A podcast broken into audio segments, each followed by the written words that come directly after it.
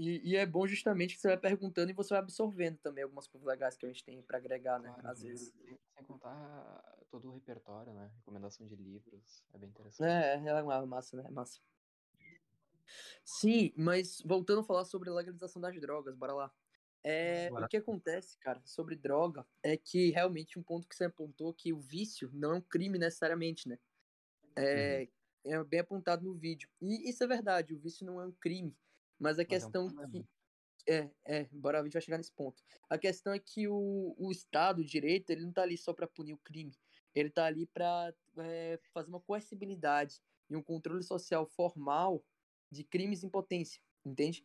Então, por exemplo, é, você pega uma área da criminologia até, você pega uma questão de uma rua mal iluminada, muito escura, isso, por incrível que pareça, estatisticamente contribui para um número de estupros crescente, sabia?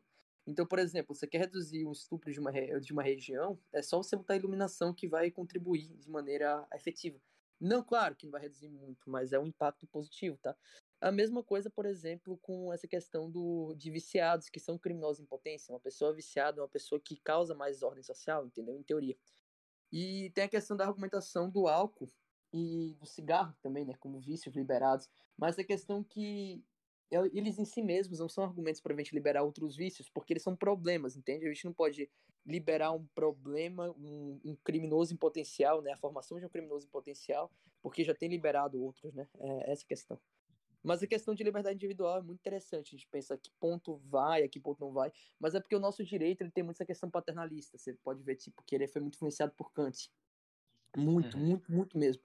É, na fundamentação da metafísica dos costumes, o Kant ele vai falar sobre a questão da dignidade humana, realmente, né? O conceito de dignidade humana kantiano. Você tá ligado, né? Já que é o Sim, o... não, não tratar o ser humano como um meio e sim, sim é, como o, o homem é um fim máximo em si mesmo, né? Em, em, resumo, né? E aí, essa questão, por isso que os legisladores, eles nunca vão liberar, por exemplo, essa questão de vício, muitas vezes, e eles também vão, não vão querer liberar pela questão religiosa mesmo, né? Que é 85% do país é cristão, uhum. né? E tem isso. Mas a questão, cara, que eu quero chegar também é a questão do vício. Ele é um atentado à isonomia do direito também. Você liberar as drogas muitas vezes. Eu cheguei a pontuar isso. Mas bora lá. É, a gente pode perceber que, por exemplo, tem um artigo 65 do Código de Trânsito Brasileiro que ele vai obrigar um indivíduo a andar de cinto de segurança. Aí você pensa, pô, é necessário realmente uma lei paternalista, uma norma que proteja o homem de si mesmo? Tipo, realmente é necessário? Ou você pega a eutanásia, que ela é criminalizada pelo 121 do Código Penal, por exemplo, que é tratada realmente como um homicídio, né? Vamos dizer assim. É... Então, tipo assim, a gente foi com essa questão que se a gente liberar a maconha, por exemplo, liberar os vícios, a gente contradiz essa isonomia de dignidade humana, essa matriz kantiana, como também a lei que obriga você a andar de capacete, é, essa questão que o homem ele é protegido em si mesmo, de si mesmo por lei, entende? E aí no momento que você libera isso, a partir de uma questão de uma visão de da, dos sociólogos da escola de Chicago, né, teoria de nós quebrados clássica, repertório de redação do Enem, simplesmente no momento que a gente deixa romper com essa uniformidade, a gente pode criar um espaço de oportunidade para romper mais com essa isonomia. E o nosso direito ele precisa ser o mais isonômico possível, mais redondinho possível, realmente, sabe? Ele precisa ser o mais é, assim, porque ele consegue manter uma equidade maiorzinha, entende? Essa é a ideia principal. E aí, no momento que a gente fica fazendo, por exemplo, uma norma que contradiz o resto do sistema, assim como a gente já faz, a gente cria esses furos realmente. Eu tinha dito para você antes, né, quando a gente tá falando sobre Hegel, sobre a questão do manto, né? Uhum. Do manto protetor, que ele assegura o direito aos indivíduos de forma uniforme e de forma universalizada. É, mas no momento que esse manto tá furado, ele não vai conseguir assegurar de todo mundo, entende? De forma efetiva, no momento que a gente quebra isso. E a gente tem um problema maior. No momento que a gente tira o paternalismo, que a gente vai remover a, a vez que protege o indivíduo de si mesmo, porque para o direito brasileiro, é, você tem propriedade privada acerca do seu corpo, mas não acerca da sua vida. A vida realmente é kantiano, né? A vida não é propriedade do homem, é simplesmente o homem tem posse da sua vida, mas não propriedade privada. Um conceito que para sobre ele, mas ele não é dono. No momento que você tira isso, por exemplo, a gente tem que, por exemplo, o vício, a gente vai ter que revogar, por exemplo, o Código de Trânsito Brasileiro, porque não faz sentido. Por exemplo, em teoria eu posso usar minhas drogas, eu, não tem nada que me proteja de fazer mal, por que diabos eu teria que andar de cinto de segurança, sabe? É uma coisa que você pode questionar. Claro que também é para proteger, por exemplo, crianças ou outras pessoas, por exemplo, mas eu tô sozinho num carro, só eu. Por que eu precisaria, sabe? E aí entra essa questão. A gente tem também um debate polêmico sobre a questão das testemunhas de Jeová, sobre é, o indivíduo né? poder recusar uma transão sanguínea e morrer por ela, sabe? É realmente uma questão bem polêmica. Mas e se eu te disser que realmente, se a gente legalizasse o indivíduo poder recusar uma transão sanguínea e morrer por ela, seria um atentado contra a liberdade dos outros? É, a gente tem essa questão que, se a gente tirar esse paternalismo, a gente, até certo ponto, por exemplo, suicídio assistido e eutanásia, a gente acaba machucando toda a liberdade do povo brasileiro, por incrível que pareça. Que o que acontece é que existe o artigo 60 da Constituição Federal, parágrafo 4 que ele vai falar sobre cláusulas pétreas. O que são cláusulas pétreas? São cláusulas imutáveis, que está na Constituição, está ali, não pode mudar, só pode somar coisas, mas não pode subtrair. E uma delas é justamente o direito em restrita vida. Ou seja, para tu liberar uma pessoa poder recusar uma transfusão sanguínea e morrer, tu vai ter que literalmente fazer uma nova constituição para isso, tá? Reformular uma constituição inteira por um grupo de um milhão e meio de pessoas, que no caso é o sistema de Jeová, 215 milhões de pessoas, tendo toda a constituição que assegura seus direitos, em teoria, reformulada, é uma parada que é meio extrema, né? Ou, por exemplo, você vê que a nossa Constituição tem 33 anos de idade.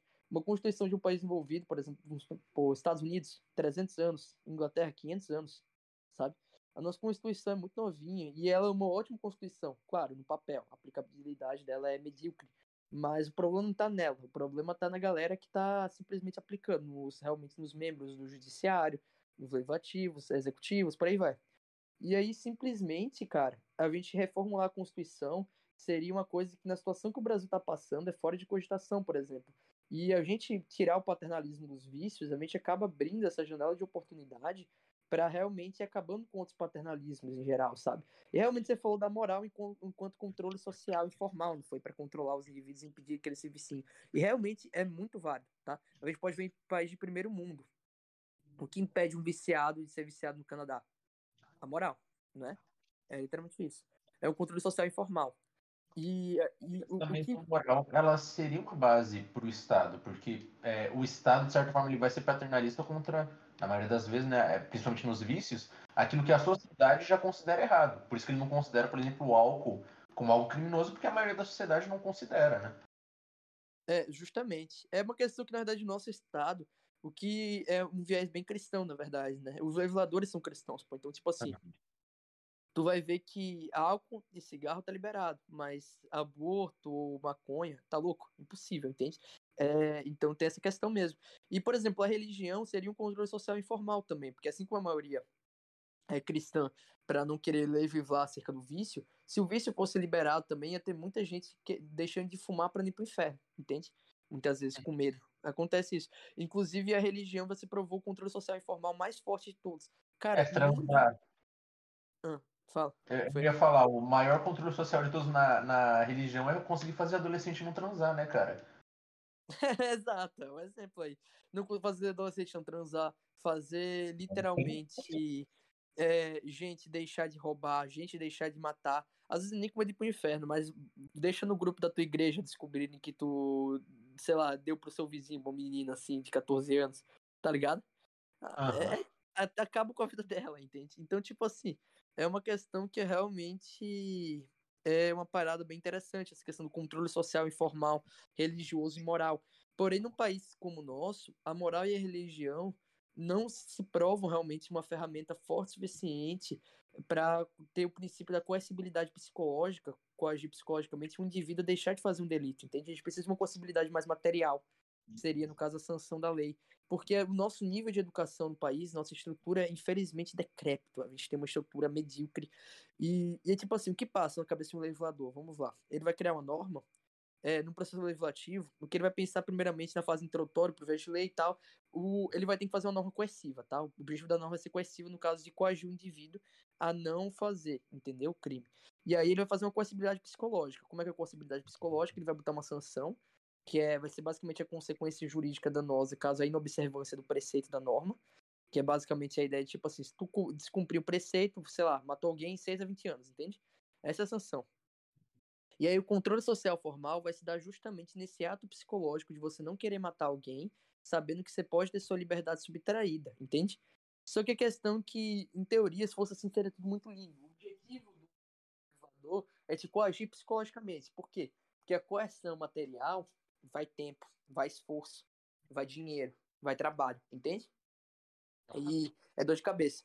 Só que aí precisa ter volta e meia, cara. Às vezes o psicológico não é suficiente para parar uma pessoa. E um viciado, ainda mais, que é uma pessoa que tem um psicológico muito abalado, uma pessoa que realmente não consegue ponderar bem, é uma pessoa que simplesmente é um impasse muito grande na coercibilidade psicológica, entende?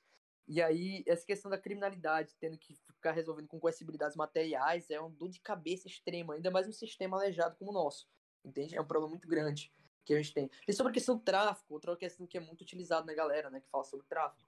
Bora lá, a questão do tráfico, a questão da maconha, a gente pode até legalizar a maconha, por exemplo, mas uma maconha de farmácia, a gente conhece o Estado, ele vai botar um imposto, uma taxação naquela porra que simplesmente ia ficar os olhos do cara, entende? Aí você vê, sei lá, os viciados que já vão comprar droga de forma não legalizada, ele já tem que dar o sangue, vender, não sei o que, roubar a carteira da véia, da avó, pra conseguir comprar, sei lá, um, uma maconhinha lá. O cara simplesmente, quando tá na farmácia, ele não vai entrar pelas portas da farmácia e dar 100 conto numa maconha, 50, 70, por aí vai. Ele vai fazer, sabe o quê? Consumir maconha prensada, que é uma maconha que já tá no mercado, inclusive que é a maconha que é justamente da galera que tá tão lascada, mas tão lascada que nem maconha normal pode comprar, que é uma maconha completamente não pura, misturada com vidro, misturada com cocô, com adubo, com tudo que você imaginar para render. O, e, e é isso. Por exemplo, sei lá, se o governo legalizasse, eles não iam conseguir tirar as plantações clandestinas do mercado. Já está instaurado, maconha em toda esquina. Literalmente, é muito fácil. É, eles vão conseguir remover tudo e vai ficar nas ruas ainda. E aí vai crescer a demanda pra galera que não tem grana ali, sabe? E tem a questão que mesmo se eles tirassem, mesmo que eles tirassem tudo, supondo o cenário que a galera não conseguisse vender e que ficasse um preço bom a maconha na farmácia, claro, isso é supondo diversas conveniências, né? Primeira conveniência, vão conseguir tirar. Segunda conveniência é ficar um preço bom, tá? São duas conveniências ali que a gente vai ter que supor no cenário hipotético. E aí o terceiro ponto seria a questão da valorização de mercado paralelo. Um cara que simplesmente não consegue comp comprar maconha legalmente, ou não tá na boca dele lá de fácil acesso, ele pode ir para um crack, por exemplo, ele pode ir para outra droga, porque tráfico não vira em torno da maconha. A maconha é como se fosse uma porta de entrada, muitas vezes, sabe? É uma questão de tráfico existe em outros produtos, é uma questão de oferta e procura, né? Uma questão de demanda. Por exemplo, com um produto é, fora do mercado, o, o outro necessariamente vai crescer, entendeu? A demanda dele. Vai crescer a procura do crack, por exemplo, e vai cair a oferta dele, e aí vai ter mais consumidores. Mas só o crack é um exemplo, pode ser outra droga, entendeu? Pode ser um LSD, um doce, metafetamina, um cogumelo, sei lá, tudo faz, entende? E aí acaba que no final das contas eles não têm só um, um material, uma via para traficar, eles têm muitas coisas. E com um abalado, a gente literalmente tem a valorização dos outros, o crescimento dos outros, né? Mas eu acho que sobre essa questão do, do seu vídeo, seguindo a lógica que você falou, eu não sei se referia só à legalização da maconha, mas era a legalização dos vícios em geral, né? Eu não sei se era isso ou se era só maconha. Se você pudesse tirar essa minha dúvida, seria a legalização dos vícios em geral? Cara, sobre a questão de quais drogas ser liberadas, eu, eu ainda tenho um pé atrás, porque, por exemplo, é, drogas psicotrópicas ali, algo um pouco mais sintético, eu já não tenho tanta certeza. Agora, a maconha, assim, eu acredito que deva ser totalmente liberada. Sim, é, então sim, o vídeo trata mais dela mesmo.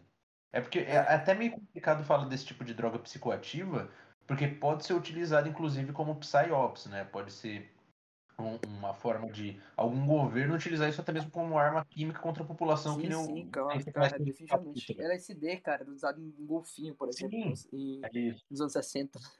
É, foda. Hum.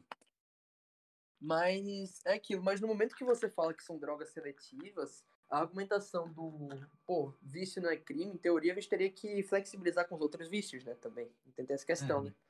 É, mas o problema dessa questão da legalização é que é muito difícil ter uma posição majoritária, né, pô? Porque, por exemplo, o que eu falei aqui, em teoria, a gente deveria também ser contra álcool e cigarro, entende?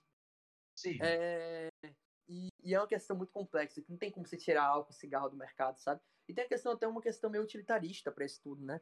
Será que álcool e cigarro é um mal necessário para movimentar a economia, sabe? Para mim, não. Na minha perspectiva, sei lá, as vidas que são ceifadas pelo álcool e cigarro é uma coisa que é simplesmente irrecuperável, né? Na minha perspectiva, sei lá, a economia não vale a pena. Apesar que você pode falar que a economia arrecadada do álcool de cigarro de forma utilitarista pode ser usufruída para salvar mais vidas do que ele tira.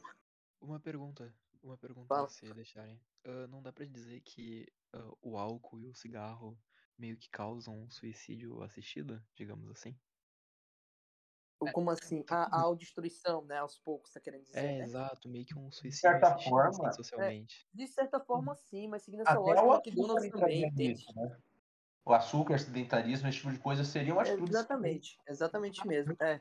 O que é proibido na nossa Constituição é a questão do suicídio assistido de forma direta, indiretamente, sabe? O Brasil é um país que, se você matar é, é, com um tiro, você vai preso. Mas se você tirar a comida de alguém, a educação, a saúde, por meio de corrupção, não é crime. É, é irônico, né? Você privar alguém de recursos ou botar uma condição que ela vai se deteriorando aos poucos é uma coisa que é aceitável no nosso país. Né? É, sim, é absurdo. Mas, sei lá, se, é umas coisas tensas que acontecem. Enfim, mas, vamos lá. Sobre a questão da. Eu me perdi um pouquinho na linha de raciocínio. O que eu tava falando, o que eu tava falando. Tem que lembrar agora. Você tava falando sobre o álcool, né? Ah, o álcool sim, sim. Sobre, sobre o utilitarismo do álcool, né, cara? É, será que, por exemplo, a economia arrecadada do álcool salva mais vidas do que o álcool? Tira? Eu acho que não, sabe? Definitivamente não porque o álcool mata demais. Mas teve um caso interessante que aconteceu na Áustria, eu acho, com uma tabacaria chamada Philip Morris, que literalmente estava tendo um número altíssimo, cara, de gente morrendo por cigarro, certo? Aí estavam caindo em cima, o governo estava caindo em cima, a população caindo em cima da tabacaria. E aí o que os caras falaram? Eles fizeram um cálculo e mostraram que os idosos morrendo mais cedo e desocupando o hospital de lá estava é, perpetuando mais na economia do país e mais vidas salvas do que perdidas. Salvaram a Previdência lá. Então, literalmente, o ato deles estarem causando mal, fazendo alguém morrer, literalmente desocupando os postos de saúde, economicamente era o melhor país. Só que aí, logicamente, caíram em cima deles, obviamente, né? Falando, caralho, antigamente, pelo menos as companhias de cigarro tentavam disfarçar que matavam, agora elas assumem isso como se estivessem fazendo bem, sabe? E aí, é, foi tenso, cara, essa questão aí. Mas, cara, outra questão utilitarista da economia, essa questão do qual o preço da vida humana, cara, você pode pensar, né? É, muita gente fala que a vida humana não tem preço, mas no momento que a gente vive no capitalismo, tudo tem preço. Você consegue converter tudo que você imaginar, Mark, em, valor, em, literalmente em monetário. Tudo pode virar dinheiro. Então, por exemplo, você pode calcular a despesa que um homem produz ou que um homem gasta em viver em sociedade. E aí tem literalmente gente que eles falam que é melhor deixar o cigarro para morrer, porque tá mais gastando do que produzindo. Tipo uma pessoa, um velhinho que tá morrendo no hospital, sabe? Ele tá ocupando muito, muita vaga de hospital, muito remédio, muito tratamento, assistência profissional. E tem e os utilitaristas dizem que é melhor esse velho morrer para a sociedade do que ele ficar vivo, entendeu? Um uhum. exemplo, é. é uma coisa bem pesado, né, cara? Mas a prova disso que a vida dá pra você calcular um valor monetário, não que seja moralmente certo, tô falando que dá, tá? Porque eu discordo, como eu disse. É, mas dá para você calcular um valor monetário, é, por exemplo, na, na época da Ford, com o Ford Pinto, que era um carro crescinho, que literalmente o carro tinha muito caso onde ele literalmente pegava fogo e explodia, simplesmente, tá? Ele só explodia, pegava fogo, e era porque depois vieram investigações e viram que o carro estava sem medidas de emergência, sem proteções, que ele necessariamente precisaria ter para não pegar fogo ou explodir. E, e, realmente a Ford confessou que foi de propósito e que eles fizeram um cálculo que lidar com, a, com os processos de queimadura ou com gente morta ou indenizar famílias era mais barato do que simplesmente fazer a fiscalização, botar profissional, botar equipamento e botar medida de segurança. Então eles propositalmente fizeram um carro que matava gente porque era mais caro fazer o carro que não matava. É, é sério. E, é, e é sério. Acontece. É bizarro, cara. É bizarro isso. Mas sim, é. Pode falar um pouquinho aí que eu tô cansado agora um pouquinho e é bom que você fala também, né? Deixa eu só.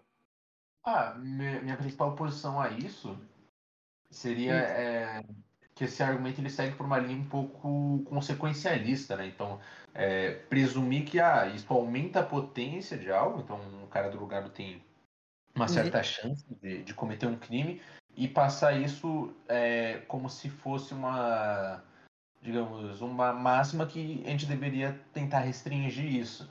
Porque, como Entendo. você mesmo falou, a gente entraria na questão do, do álcool, do cigarro, por exemplo, que também entrariam. Não só é, do cigarro e do álcool, mas eu diria que até de outras coisas. Então eu posso dizer, ah, é, o cara que usou uma droga ele tem mais chance de cometer um crime, ok. Mas um sim, cara sim. carro, ele tem mais chance de matar alguém do que um cara a pé, se ele quiser. Então, ah, tecnicamente, estou potencializando que ele possa atropelar pessoas. Então, não seria talvez mais vantajoso proibir as pessoas de dirigirem individualmente e criar um, um, um sistema estatal de, de, direção? Sim, mas aí a gente tem a questão da equivalência, que você, no caso, controlar é, a questão das drogas é muito mais simples do que controlar a questão dos carros. E assim como um indivíduo em potência, um, um motorista em potência pode ser um possível atropelador, ele pode também chegar, por exemplo, levar uma pessoa doente para um hospital e salvar a vida dela. Ou uma pessoa, por exemplo, ele pode chegar no local mais cedo que ele precisaria chegar para sobreviver, ou sei lá, por exemplo, uma ambulância, sabe? Ela precisa realmente ter a liberdade que tem para salvar vidas, entende? Então, a gente percebe que assim como vidas são perdidas em potência por existência de motoristas livres, mais vidas são salvas, por exemplo. Até a questão da economia, para não pensar. Aí eu tô sendo utilitarista também, né? Mas é um caso que realmente eu acho que tem que ser. Mas nesse Porque, caso, exemplo... moveriam a economia, não? Oi, oi? Nesse caso, eu também poderia argumentar que as drogas elas moveriam a economia sim, e sim, talvez sim. por Moveria. ter mais de fácil acesso, talvez por ter mais acesso a elas, médicos, pesquisadores façam remédios com essas drogas, tenham mais chance de estudá-las a fundo, sim, né? Sim, mas a questão da maconha já é legalizado o remédio aqui, a medicina. Hum. E, e a questão dos carros é uma questão que da economia, bicho, é literalmente, não é só uma movimentação da economia que a gente ia ter, é literalmente nossa economia depende dos carros, tipo, meios de veículo, sabe? Por exemplo, o fato do indivíduo chegar um minuto mais cedo no trabalho dele para começar a trabalhar um minuto mais rápido, e todos os indivíduos também, fazendo isso durante uma, sete dias, uma semana, um mês, um ano, dez anos, vinte anos, isso é uma grana, e um minuto, tá? É supondo isso, tá? Tipo, é um tempinho de economia. Mais 20 minutos, uma hora. Sei lá, se o cara fosse a pé pro trabalho, ele ia ter uma produção de um milhão por cento a menos, entende? Se todo mundo fosse a pé. Então é uma coisa que realmente nossa economia é dependente dos meios de trânsito. Então é, tipo, realmente um mal necessário. E a gente tem que ser utilitarista nesse ponto. Eu não ponho utilitarista na grande maioria das vezes, mas é bizarro pensar que, pô, pra você andar de carro, gente tem que morrer, necessariamente. Você sabe que pra você andar de carro, gente tem que morrer, e a natureza tem que morrer também. Então é uma coisa que acaba sendo meio utilitarista, que a galera realmente troca de maneira consciente acidentes em potência e a natureza danificada realmente em potência, em prol de mais vidas salvas e em prol de mais economia. Então a gente poderia falar sobre o preço da vida humana, que o preço da vida de um homem é a vida de mais homens também. Às vezes, é utilitarista pra cacete. Mas nesse caso, por exemplo, uma pessoa, uma parcela mínima da população que morre atropelada, acaba sendo um preço a se pagar pela parcela universal da população que é beneficiada pelo meio, entende? É, e a natureza também acaba sendo combustível para os carros, literalmente, beneficiar a população. Isso aí também é bem debatível. Então, é, é, complicado. Por exemplo, teve essa questão nos Estados Unidos também, sabe? Nos Estados Unidos teve uma época que eles tiveram uma crise absurda, que literalmente todos os países, a grande maioria dos países, adotou uma redução de 10 km de limite de velocidade. E nisso daí, os acidentes de trânsito caíram de maneira absurda, sabe? Caíram realmente de maneira absurda. Tá muita gente, muita gente mesmo sobrevivendo. Mas essa questão também parando para pensar, por causa de 10 quilômetros a menos, a galera produz menos e a galera chega menos no trabalho, rende menos lucro, a economia movimenta menos, emprego movimenta menos, entendeu? E por aí vai. Então, no final das contas, os Estados Unidos, por ser um país extremamente consumidor, imediatista, daí falaram, não, vale mais a pena a galera produzindo pra caralho do que uma redução de trânsito, entende?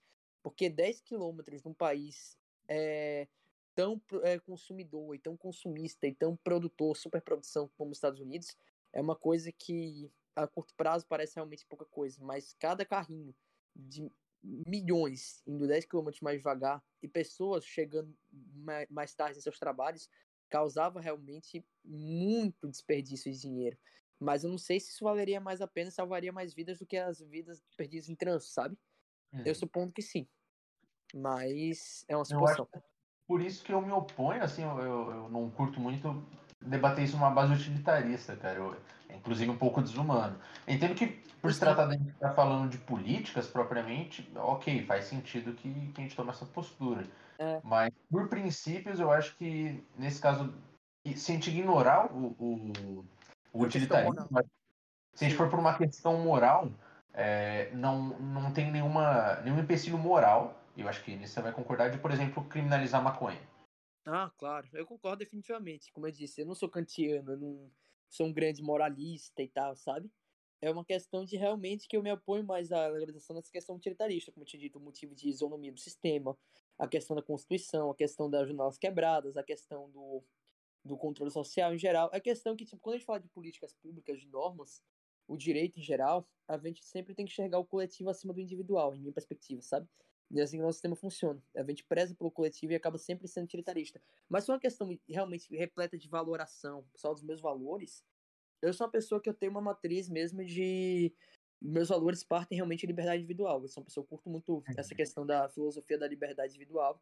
Então, a princípio, sei lá, um cara que, por exemplo, usa uma maconha assim, de boa, não é um cara viciado, algo tipo, pra mim tá de boa, ótimo, entendeu? É só ele. Ele tá então, exercendo a humanidade dele, entendeu? Um direito que é dele por direito. O que me surpreende é tipo. É, a gente chegou num ponto em que, por exemplo, o Estado, ele, de certa forma, te proíbe de cavar um buraco na terra e colocar uma semente lá e cuidar dela. Ou às vezes nem cuidar dela, sabe? Tipo, Sim. você só joga a semente lá em tudo. Você não pode plantar maconha. Tipo, sou um Sim. pouco absurdo esse tipo de coisa. É, é realmente é uma coisa que dá pra você realmente é, problematizar muito, né, cara? O Estado realmente ele é um atentado absurdo contra a liberdade, sabe? É absurdo mesmo. Mas é, é não, aquilo. É que Sim. seria meio que uma liberdade seletiva, né? Porque, tipo, meio que o Estado ele te tira coisas e ele te dá uma liberdade que coisa. tu precisa dessas coisas, entendeu? Por exemplo, ele te tira é. o conhecimento e ele te dá uma liberdade que tu precisaria do conhecimento para viver, entende? Eu sim, acho que sim, isso é bem sim, perigoso. É, exatamente. Péssimo. Socialmente péssimo. É, exatamente. Então, é meio que uma pirâmide, não tem como fugir disso, entendeu? É, então, por isso que volta e meia eu acabo indo para maximização do bem-estar, eu acabo caindo no utilitarismo. Hoje, necessariamente, eu acredito que, infelizmente, para a gente viver do jeito que vive, a gente precisa ter medidas onde a gente vai tomar, se apropriar da liberdade de algumas pessoas em prol da liberdade da maioria. É uma coisa que acontece, entende? É, mas uma perspectiva de cenário ideal, eu realmente sou uma pessoa que eu realmente me inclino aí mais pela eh, liberdade individual mesmo. É uma coisa que eu curto mais. Mas, por exemplo, para mim, uma pessoa que usa maconha de forma não legalizada, para mim aqui no Brasil, é uma coisa que eu acho questionável. Eu sou contra, realmente. Você usar maconha de forma legalizada não tem nenhum empecilho moral, mas de forma não legalizada tem. E o que acontece é que na questão do que o indivíduo que ele compra uma maconha ilegal, ele está movimentando dinheiro legal, dinheiro sujo, dinheiro e dinheiro legal que é utilizado para é, para ir para o tráfico, para circular no tráfico, mercado de armas, mercado de outras drogas. Esse dinheiro ali, pouco dá dando para um traficante ali para fumar maconha inocentemente, muitas vezes está indo para um cara que vai comprar arma e vai atirar em gente, entende? Com, a sua, com Mas dinheiro. eu não poderia dizer o mesmo, por exemplo, de todo o dinheiro, porque de certa forma, o, o vamos supor que esse mesmo traficante ele também venda, sei lá, ele tem uma vendinha, ele vende pão tal, sim, e ele sim, usa para vender droga. Se eu comprar pão é. com ele, eu vou estar tá financiando armas, por exemplo, uma arma claro, que talvez. Claro, claro. Né? Isso é uma questão de lavagem de dinheiro. Mas aí que Sim. tá. Lembra que eu falei da teoria da eticidade que existem consequências necessárias e contingentes? O ato ah. de você dar pro seu Zé um dinheirinho e ele comprar uma Glock pra ajotar alguém é uma consequência é, contingente. Mas agora o ato de você dar Mas a maconha é sempre, né? Oi? Não necessariamente todo, todo cara que vende maconha vai ser o tipo de cara que compra armas. Exatamente, não é necessariamente que dá para Mas... ver bastante federal, por exemplo. Sim, o que foi que você falou? Não vi. É uma coisa que dá para ver bastante em federal, por exemplo. É, sim, muitas vezes os caras só querem uma grana extra, pô, de boa, tipo. Ah. É. Mas aí também por isso que eu acho que se você for comprar, assim, que você escolher seletivamente escolher o comprador. Eu acho que isso é importante uhum. também. Sei lá, você dá grana pro cara que tem a, a pistola ali no, na, no, no, no bolso, o, num beco de boca ali, o cara vai fazer o que com essa grana, sabe? É, é tipo isso. É, eu acho que se você for comprar, é uma questão que é, moralmente você tem que saber o que você compra. Tipo assim, compra com teu amigo da Federal que sabe que vai usar pra literalmente pegar e investir, sei lá, sobreviver, né? na vida dele, sobreviver é uma coisa. Agora você pegar e comprar com um cara que você sabe que é vagabundo é outra. Mas aí a gente pode também chegar no empecilho que, tipo assim, pô, seu amigo comprou desse cara, sabe? E se o cara que só me comprou é honesto, mas comprou do outro cara, você não está contribuindo ainda com o sistema legal? É essa questão que a escada existe, sabe?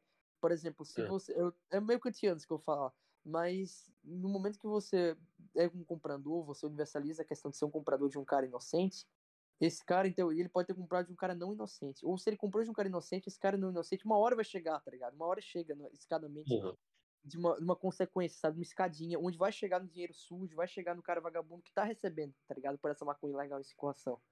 Então essa questão é muito complicada, porque volta e meia vai vai escalando, vai escalando, vai voltando, voltando, voltando, voltando, e vai chegando numa questão de realmente o, o sistema do dinheiro sujo, o sistema do tráfico, o sangrento está sendo beneficiado, entende?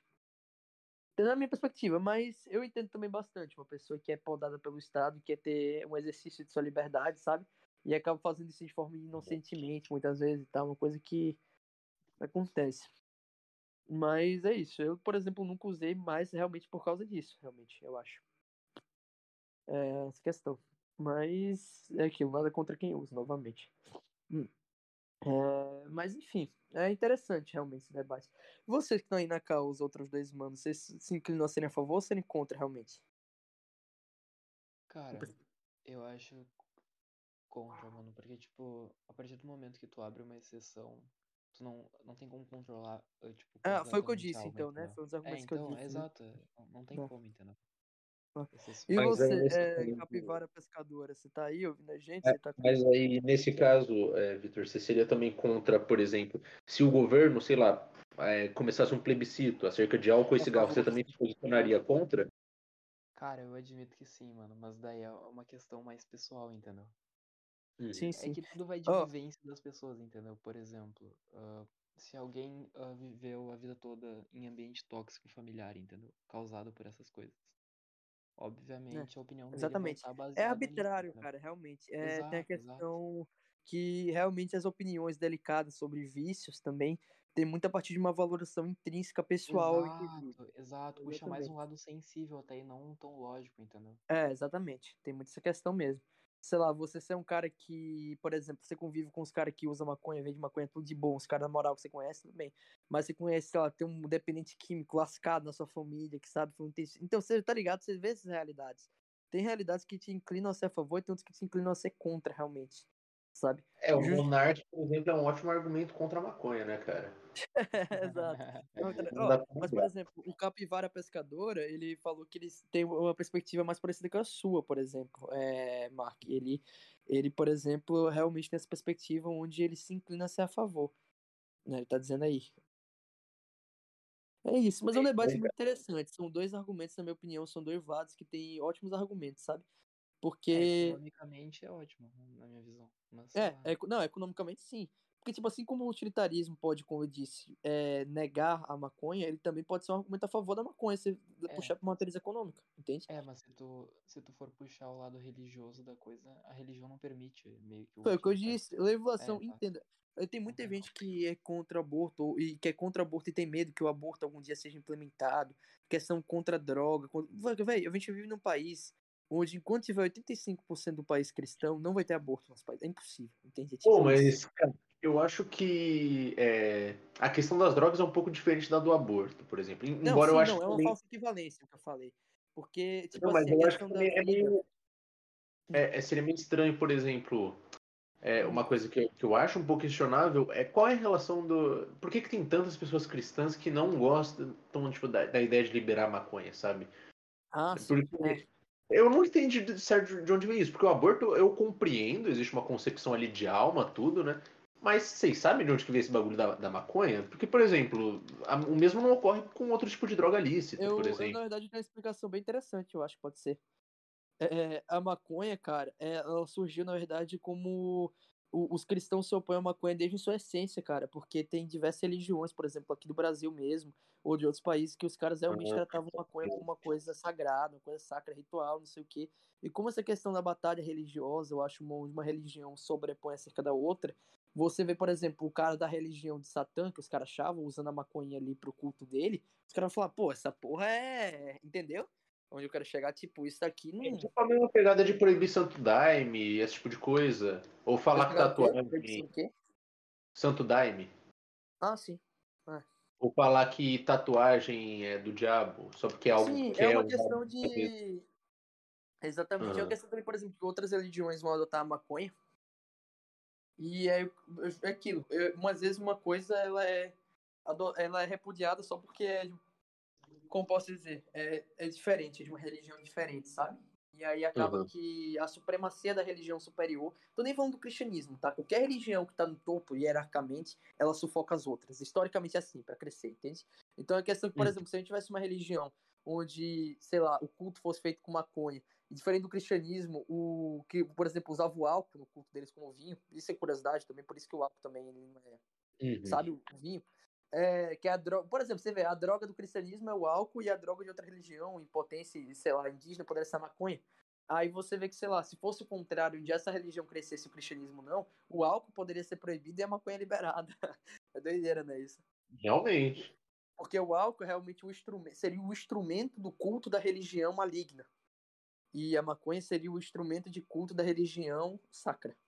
Assim como acontece que o álcool, o vinho, é o instrumento de culto da religião sacra, da religião considerada verdadeira pela, pelo brasileiro médio majoritário.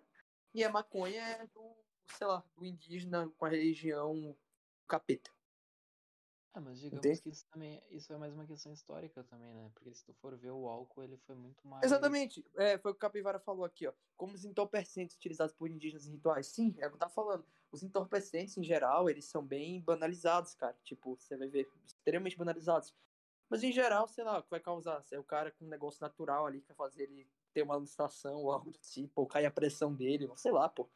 Deixa o cara lerdão. É um pedaço de folha aleatória ali que o cara tá usando. É, é isso. Hum. Mas mesmo assim, o que eu, o que eu sou contra, é, aparentemente, eu também não sou realmente contra, tá? Eu me posiciono a ser contra, entende?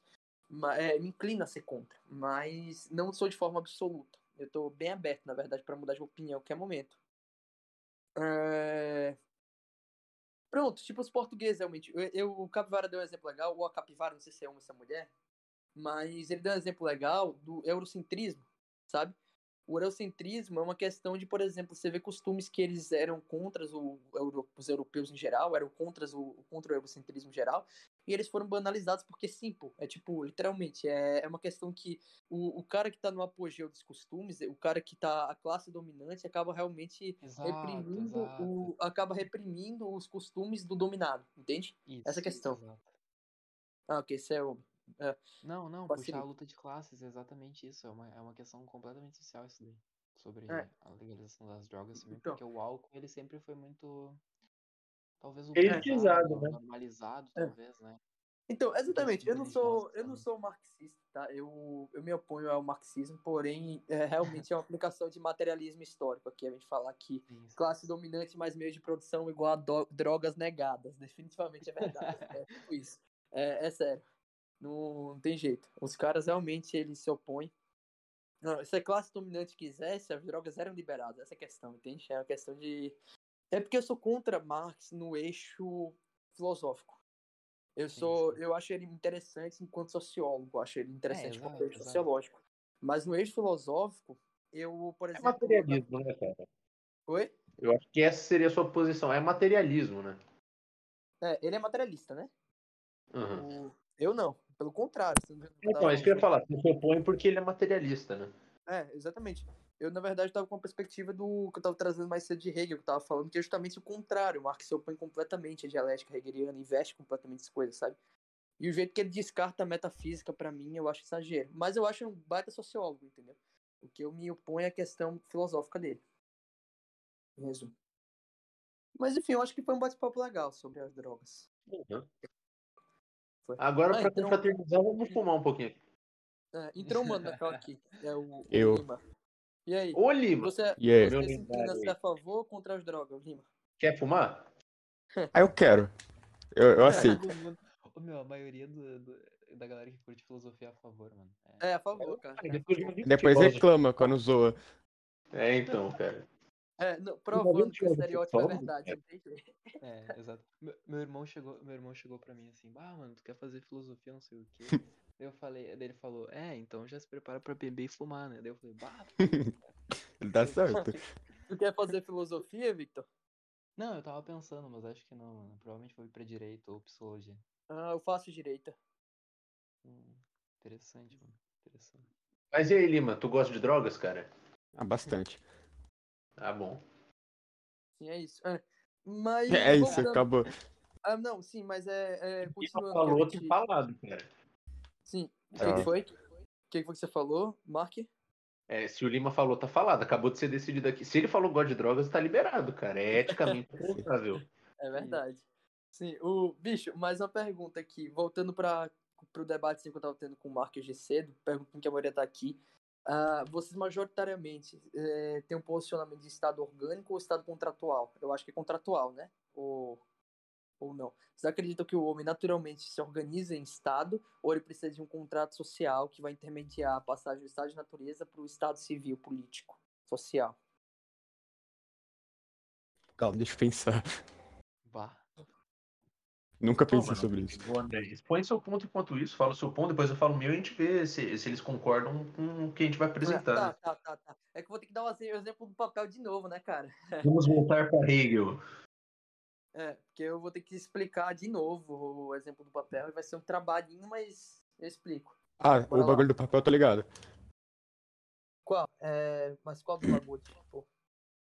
Não, Aquele lá que fala que as papel, coisas eu uso mudam. papel, não precisa ser feito no papel, entende? É, é só um exemplo por escrito, que eu preciso ter algo Ah, tá, tá, escrever tá. pra mostrar, entende? Uhum. Que eu usei com Marte, por exemplo, que eu, em teoria, preciso escrever pra mostrar aqui. Mas é isso, por exemplo, é, o defensor mais, é, mais conhecido, mais comum nesse estado orgânico seria Aristóteles, por exemplo. Que Aristóteles, em política, vai falar que pô, o homem é um, um ser social, um, um animal político, portanto, ele se organiza politicamente por necessidade em, em realmente um estado político. Mas você vai ter contratualistas, como Thomas Hobbes, Locke, Sim. Rousseau, Tá. que vão afirmar que, pô, você, enquanto estado de natureza, você é um primata que vai contratual, né? O capivara é contratual também. Você é um primata que vai passar do, do mato para os prédios. Eu tô exagerando, tá? Mas você vai passar do mato pro, pro civil, entende? Uhum. Enfim. Mano, mas de Vou dar um exemplo forma, aqui, tá? Eu Vou de- tentar de explicar de forma, novo, não é muita coisa, tá, pessoal? Bora lá. Vocês já Mano, estudaram Hegel? Ou, ou, ou não? Ainda não? Eu nunca li, mas eu, eu conheço. Conhece? Então tudo bem. Se você conhece, já eu vou explicar aqui um pouco. Porque o meu estado, que eu acredito, é uma questão de estado hegeliano. Que é um estado orgânico. Mas eu vou explicar aqui, ok? Bora lá. Vou mostrar aqui o exemplo. Eu tava escrevendo aqui no papel. Ah, Ó, esse aqui, ó. Tá vendo esse Z aqui? Calma aí que tá carregando. Epa, peraí que, que... Pronto. Peraí que deu um problema aqui. O celular travou o máximo, cara. Pronto. Foi. Tá vendo? Z aqui. Você tá olhando pra Não. ele, né? Não? Tá carregando ainda. Ah, tá. Tudo bem. Quando carregar, tu me avisa. É melhor você ir continuando e depois eu vejo alguma foto no chat, porque realmente demora bastante. O que? É que, é que ajuda, a questão visual ajuda, entendeu? Pra pegar o conceito, mas eu vou explicar aqui, tá? Vou ir falando Uhum. enquanto o que acontece. O que acontece eu vou introduzindo pela questão do debate de Parmênides e Heráclito, tá ligado? Uhum. Esse debate, esse debate clássico que é basicamente as coisas permanecem e as coisas sempre mudam, sabe? Eu não sei qual é a sua opinião, mas a opinião mais majoritária é Heráclito, né? Tudo muda. É a opinião mais majoritária que eu escuto, pelo menos. E aí, ok. E aí, ele vai falar que tudo muda e o, o Parmênides vai falar que, na verdade, tudo permanece. E mais o Hegel vai falar que, na verdade, a permanência e a impermanência, a multiplicidade e unidade são dialéticas. Ou seja, a permanência ela pode ser vista como uma tese, a impermanência uma antítese, e uma síntese é a impermanência, a multiplicidade antecede a unidade. Ou seja, literalmente, tu precisa ser diferente para ser igual. É isso que ele chega à conclusão. E eu fiz esse esquemazinho aqui na folha para explicar direitinho visualmente como que seria isso, só que não tá indo, né? Quer que eu mande uma foto no, no chat para ver se, se vai? Tu acha que é mais interessante? Alô? Cara, eu tô, eu tô vendo aqui de boa, mano. Eu não sei se Tá vendo? tão, mas eu... Sim, eu tô vendo, bem de boa. Ah, então vai, então vai ser pra você que eu vou explicar, tá? A imagem. Tá vendo aqui que tem dois Z, certo? sim, Você pode sim. perce- observar que tem dois Zs. Mas você percebe que tem um Z de um lado e um Z de outro. Se são dois Certo. Z, são duas variáveis, são dois corpos. Se são dois corpos, como é que eles são iguais? Se eles são dois, entende? É isso que Heráclito vai dizer. Se eles têm duas variáveis, não tem como eles serem iguais.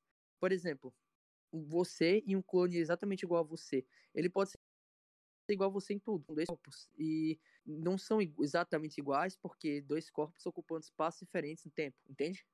Sim. Entendeu? Pronto, tá vendo Sim. que são dois. E pra, pra ser igual, um Z não é igual a dois Zs, né? Em teoria. Mas a gente Ok. evidencia que esse sinal de igualdade matemática, essa proposição exata, em teoria, evidencia que é igual sim. Então a gente percebe, pô, é igual ou é diferente? Você tá vendo aqui que tá dois são diferentes, e aqui evidencia que é igual, é uma linha. Tipo, isso daqui evidencia que é igual, essa igualdade, certo? E aí o Hegel vai dizer que, pô, precisa ser diferente para ser igual.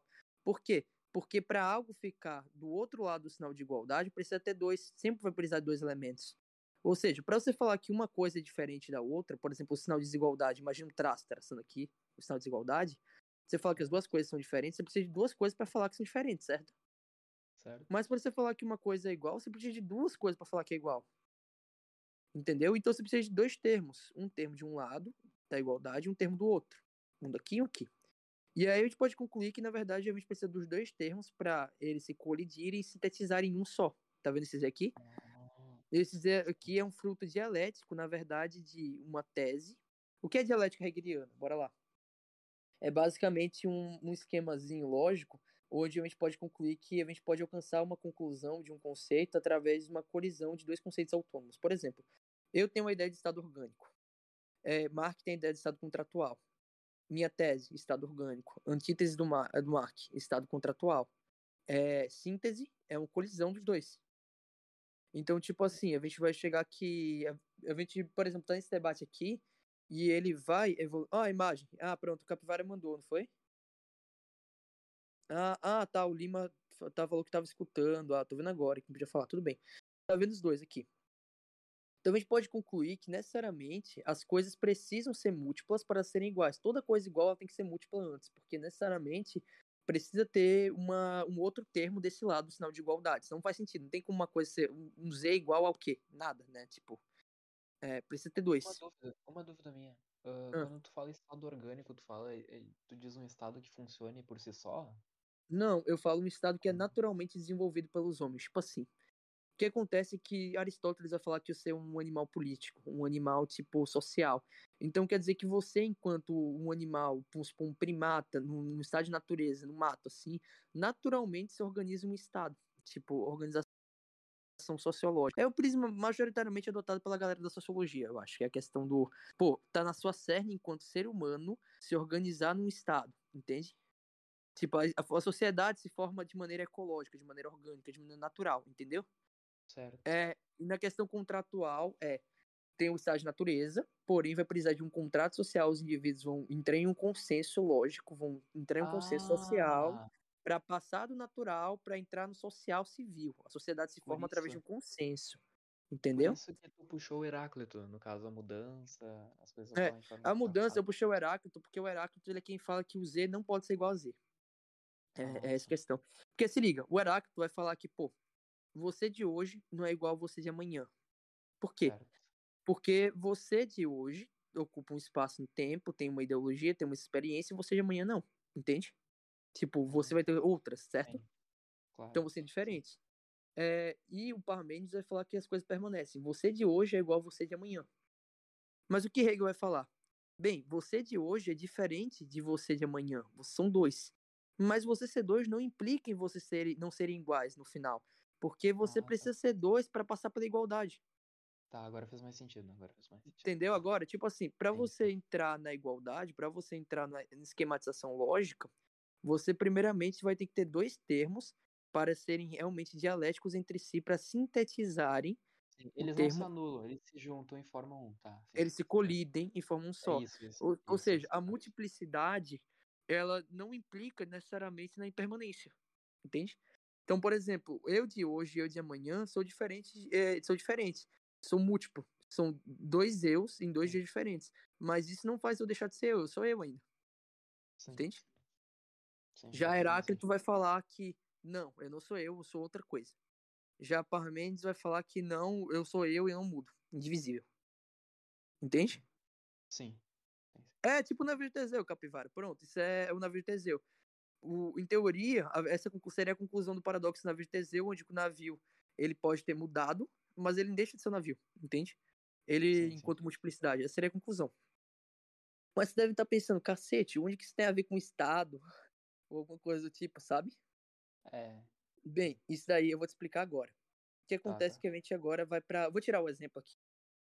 Eu tirei, era mais para essa ideia, entendeu? É, sim, sim. ok, vamos lá. Isso pode estar parecendo muito distante, né? Mas eu vou chegar lá no estado orgânico, ok? Bora lá. Primeiramente, a gente agora vai tratar de direito. A gente vai tratar de, da doutrina de direito em Miguel Reale, que é um doutrinador brasileiro, inclusive, aqui. Padrão para quem estuda direito, é um dos primeiros que você começa a estudar, que ele, na sua obra Lições Preliminares de Direito, ele vai tratar sobre a multiplicidade e unidade do direito. E o que ele vai falar sobre multiplicidade e unidade de direito? Vamos lá. É, imagina um manto protetor gigantesco, um manto enorme, que pare de forma universalizada, de forma gigantesca, acerca de todos os indivíduos. Em cima de mim, de você, de todo mundo dessa cal. Ou seja, no momento que a gente está em cal, que a gente está conversando, a gente está sendo segurado e resguardado pelo direito. Entendeu? Viu, Lima? A gente está sendo resguardado pelo direito e a gente está literalmente exercendo os nossos direitos aqui, certo? O, e, por exemplo, se a gente começar a fazer um crime aqui em Cal, a gente também vai estar tá contradizendo direito. Ou seja, o direito ele tá pairando sobre a gente em qualquer situação que a gente estiver, entendeu? Você tá ou dentro do direito ou fora do direito, independente de onde você estiver. O direito ele se materializa de forma múltipla na sociedade, em todos os âmbitos, em todas as situações, com todas as pessoas, entende? Seja protegendo ou seja é, contendo, seja com coercibilidade, entendeu? De forma múltipla. Mas você pensa, pô, se o direito ele se externaliza de forma múltipla, se ele está em vários âmbitos diferentes, como é que ele é uma coisa só, entende? Imagina uma teia. Uma teia ela tem vários ramos, várias ramificações, várias realmente é, linhas, mas ela ainda é uma teia, ela é um organismo só. Mesma coisa do direito. O direito ele é múltiplo, mas isso não faz ele deixar de ser um, entende? É, a questão do direito ser múltiplo não implica ele deixar de ser uma coisa só, entende? E aí a gente conclui que o direito, para ser um organismo único, ele precisa ser múltiplo. Mas eles vão falar, pô, o que, tem a ver com o Estado orgânico de novo? Isso é direito. Calma lá, a gente vai chegar. Agora a gente chega, tá? É, pra, então, eu tava só evidenciando que o direito, ele é, ele é uma único, ele é fruto de uma multiplicidade que sim, sim. antecede uma unidade de organismo. Enfim, ok. Agora a gente vai chegar sobre Hegel e a divisão dos espíritos. A gente vai ter o espírito subjetivo, o espírito objetivo e o espírito absoluto. O que é o espírito subjetivo? Vamos lá, esse é o primeiro. O espírito subjetivo, ele vai tratar de uma série de questões, mas vou isolar, tá? Dos três espíritos, eu vou só isolar só o que importa para gente explicar o estado orgânico. Vamos lá. O, de um espírito subjetivo, você, Hegel vai dizer que você já nasce de forma inata, sabendo de algumas coisas. Você já sabe que você é humano, já sabe que tem pernas, já sabe que tem braço, você já sabe das suas necessidades. É como se fosse uma questão evolutiva. Um animal, ele, ele nasce sabendo que ele é um animal, em teoria. Tu nasce sabendo que tem necessidade. Sei lá, tu pode pegar uma criança, mesmo que ela não tenha suas ideias formadas por exemplo, ela sabe que precisa comer. Entendeu? De forma intuitiva. Um instinto vital, entendeu? É, os instintos, realmente, os sentimentos, esse tipo de coisa é uma coisa que você nasce de forma subjetiva, intrínseca ao ser. Não é uma coisa que você adquire com vivência. Você é uma coisa, sei lá, o instinto de ser um ser humano é um instinto que te carrega para você ser o animal que é. E a gente entra na questão do estado objetivo. O estado objetivo diz respeito a você ter ciência que você é um indivíduo que faz parte do organismo da sociedade. Ou seja, você faz parte da sociedade, tá? Você está inserido nela. E é uma coisa que também é intrinsecamente também é natural.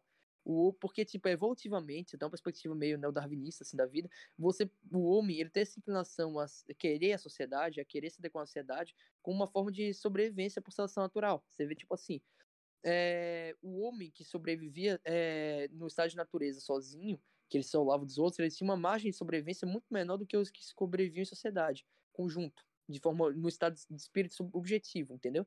E aí, é, biologicamente, o homem foi inclinado a ter mecanismos que fazem ele querer basicamente viver em sociedade. Exemplo, se você isolar um indivíduo e deixar ele numa solitária, ele morre de solidão, se ele não for um psicopata. Entendeu? Então, tipo assim, o homem instintivamente também, ele procura os outros, ele procura a sociedade porque isso é uma coisa biológica que está intrínseca nele para sobreviver, entende? É uma coisa que ele precisa dos outros homens, realmente. Ele precisa dos indivíduos. E aí a gente vai chegar à conclusão, mas sim, o que tem a ver com o Estado? Bora lá. Sabe a dialética que eu tava falando? É, de dois é, antônimos que vão se complementar numa síntese maior, a hum. gente hum. pode complementar com o Estado, com o espírito subjetivo, ele diz respeito a unidade, ele diz respeito ao subjetivo individual, que o homem tem a consciência de si mesmo, intrínseca nele. E o espírito objetivo diz respeito à multiplicidade, diz respeito à, à noção de sociedade, de coletividade que o homem tem inserido de forma intrínseca também. E a gente, se a gente transformar isso de forma dialética e colidir o espírito subjetivo com o espírito objetivo, a subjetividade individualista com a objetividade múltipla e, comunitária, a gente chega à conclusão da sintetização do espírito absoluto. E que é o espírito absoluto é justamente a ideia que vai é, evidenciar que, que é o Estado, entendeu? O Estado é basicamente um fruto da sintetização do indivíduo enquanto é, único e do indivíduo coletivo. E aí ele vai criar justamente uma instituição que ela é única, ela é um, um organismo só, ela é única e ao mesmo tempo ela é múltipla, que assim como o direito ela age e para sobre todos os indivíduos de forma múltipla. E assim sendo também dialética, multiplicidade e sua unidade, entende? Ela é fruto também da necessidade individual de um indivíduo subjetiva com a necessidade objetiva do coletivo, entendeu? E aí é, o Estado é a grande sintetização orgânica dialética da, do, do homem. É como se fosse o pináculo de interação social que o homem pode chegar, entendeu? Organicamente, dialeticamente, ele vai se desenvolvendo e, vai, e ele faz o Estado como fruto da colisão da parte do espírito subjetivo com o espírito objetivo. O espírito subjetivo que diz respeito ao seu individualismo e o espírito objetivo que diz respeito à questão do simplesmente do da sociedade. Então você vê, por exemplo, que sei lá, homens em geral, indivíduos em geral, eles se organizam, por exemplo, de forma tribalista, por exemplo, normalmente, sei lá, para aumentar sua chance de sobrevivência. Essa pequena hierarquia que eles fazem, essa pequena divisão de trabalho, é para aumentar sua chance de sobrevivência. O fulano é o patriarca, o cicrano é o caçador, a cicrana é a agricultora, e aí a gente vai dividindo assim de forma natural, de forma intrínseca, justamente para, de maneira orgânica, organizar isso e melhorar a chance de sobrevivência, entendeu? É uma questão até darwinista, realmente, também e aristotélica, que Aristóteles também fala disso. Entende? Você vê, por exemplo, os indígenas, na minha opinião, eles não precisaram fazer um contrato social para sair do seu estado de natureza para um estado social civil. Não, eles, seu estado de natureza, eles se organizaram de forma social. Eles se organizaram de forma social para aumentar a sua margem de sobrevivência. Mas é que tá, o Mark, ele vai falar que a questão da organização dos indígenas é, pode ser tratado não como o, o estado que a gente conhece, não um estado civil, ou seja, isso não é considerado um estado. Entende? Ou, ou que, na, na verdade, eles passaram, na verdade. Eles já fizeram um contrato social e já é um Estado pós-contrato social. Mas a questão é que eu considero um Estado, entendeu? Depende da questão da perspectiva de vocês. Vocês consideram, por exemplo, uma, uma questão de uma hierarquia indígena, onde tem um patriarca, um cacique, assim, onde, um Estado? Eu considero uma forma de Estado. Só que é uma forma de Estado que ela é dialeticamente menos é, resolvida. Dialeticamente foi menos para frente, no sentido de evolução, realmente, de conceito, sabe? Porque a realidade, na verdade, não é questão de espírito do tempo, que é a realidade dialética também. É. Então, é, é um Estado, por exemplo, sem ser muito bem institucionalizado, muito bem formalizado, com cargos, assim, mas é um Estado. Ele tem também sua própria hierarquia. Só não é um negócio, só não é um Estado de gente engravatada, entende? Não é um Estado de, de gente de gravata eterno. É um Estado de pessoas diferentes, entende? Essa é a minha perspectiva que é um estado que, por exemplo, existe espírito do tempo. Eu sou marxista. Ah, então. Ah, ok, tudo bem. Mas eu acho que para Marx o, o Estado não era pro contrato social, não, viu? Né? Eu tenho quase certeza. Porque, eu não sei, na verdade, ou era porque o Marx ele, ele era contra o Hegel na questão do idealismo, sabe? É, ele, ele começava a se opor ao Hegel na questão do idealismo, mas eu acho que na formação do Estado em estado de natureza, talvez ele não fosse tão opositor, eu acho. Mas ele era materialista, né? Enfim, é, mas, por exemplo, vou falar um conceito agora que o Marx era extremamente contra. Vou falar agora sobre o espírito do tempo em Hegel. Que é basicamente, ele vai chegar à conclusão que a realidade ela é uma grande ideia da dialética, um idealismo, assim, né? Porque a única verdade que a gente tem da realidade é que ela é dialética e que a dialética é, vai evoluindo. Como assim? É, os conceitos vão se maturando infinitamente, cara. É tipo uma tese choca com uma antítese que vira uma síntese, essa síntese que vira uma tese que choca com outra antítese que vira uma nova síntese, que vira uma tese que choca com... infinitamente. Você vê que nunca para de evoluir, cara. É um cíclico, é uma dialética cíclica onde os conceitos vão se maturando de forma contínua, cara, de forma contínua. Então você vê antigamente, na época do, da Grécia Antiga, a realidade deles era tudo que eles construíram. Mas hoje em dia a nossa realidade é outra, porque a dialética do nosso ponto já se maturou e os conceitos foram evoluindo organicamente a chegar ao nível que a gente simplesmente já está em outro patamar. E aí daqui a 200 anos também vai ser isso, 300, 400, mil anos, entende? A questão é que a verdade absoluta que a gente tem é, a única verdade imutável é que a gente vive a dialética e que a dialética é imutável. E aí, de novo, a gente entra na multiplicidade e unidade, onde a única. É, a realidade é algo único que vai agindo de forma múltipla e imutável. Uma verdade única que, ao mesmo tempo, trata de verdades imutáveis e múltiplas, entende? E elas são dialéticas entre si. Uma não precisa negar a outra, necessariamente, entende? é uma verdade absoluta que as coisas mudam e vão se sintetizando. Então, sei lá, você pega da, a história, e a dialética é infinita. A gente vai chegar a um nível que os humanos vão acabar e, e vai simplesmente. As coisas vão se sintetizando ainda. Você vê que tipo, não precisa nem só de humano, tá? Você pega até desde o, a criação do universo, a causa e efeito, a potência, a primeira causa, tudo isso organizado. A, a, a causalidade, uma causa, por exemplo, eu jogar o, o, deixar meu celular cair e o efeito ele cair por causa da gravidade, né, intermediando os dois, eu soltar o celular e ele cair, é uma coisa que é dialética, entendeu? A ação é dialética, reação. O fato, por exemplo, de eu socar uma parede, transmitindo a minha energia e tendo a energia voltando para mim, é uma dialética entre si, porque é opositória, são dois polos opostos, entende? Então, elas também vão sintetizando coisas, entendeu? Então, uma causa quer dizer, um, uma causa causa um efeito, e essa causa e efeito são dialéticas, sintetizam uma nova causa e causam um novo efeito, que também sintetizam uma nova causa, e por aí vai. E a gente vai criando esse organismo, essa realidade, onde literalmente tudo é sintetizado, entende? É uma realidade sintetizada. E a gente vai chegando nessa questão de conceitos maturados. Aí a gente pega, tipo, por exemplo, do espírito-tempo, que diz respeito à realidade, realmente.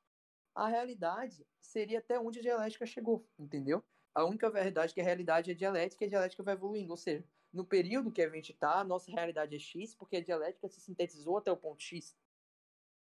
Mas em outro período, um período antecessor nosso, a realidade era Y, porque ela só tinha sintetizado até Y, entende? E aí ela vai se maturando, se maturando, se maturando, se maturando, cara.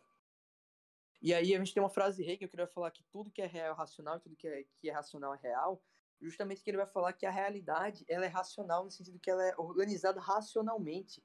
Ela não é uma coisa doida, ela é realmente racionalizada, é racional a organização dela, tá? Ela é organizada enquanto um organismo racional, lógico, que faz sentido, uma grande sistematização, sabe? Um grande sistema dialético.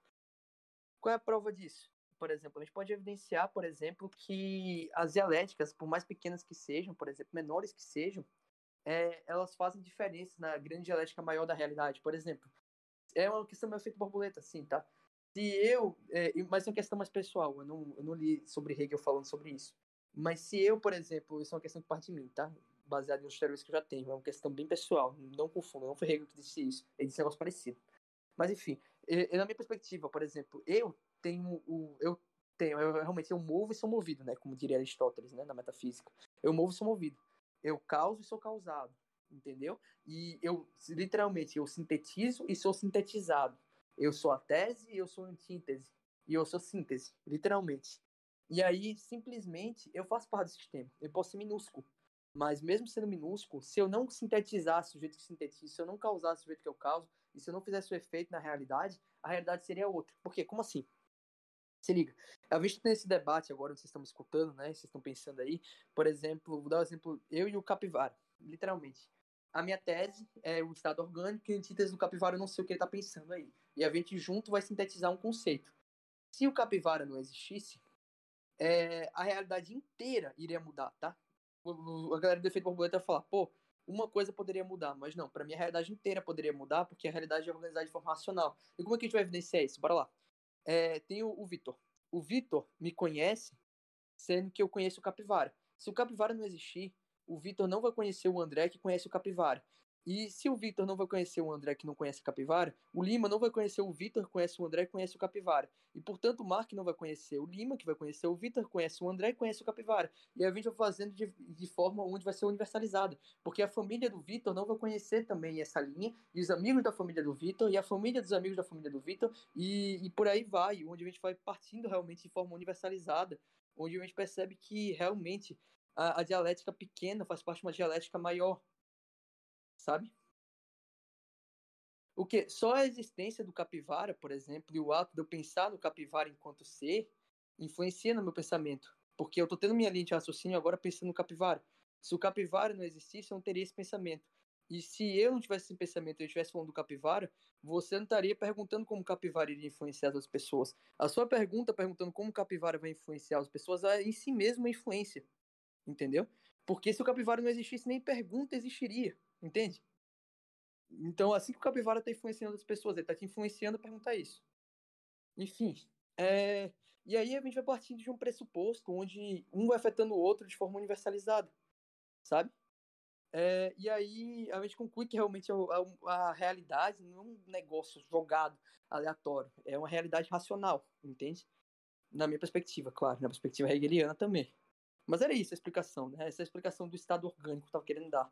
Eu acabei tratando de vários conceitos, né? Como realidade, como questão de sociologia, por aí vai, mas por aí vai, entende?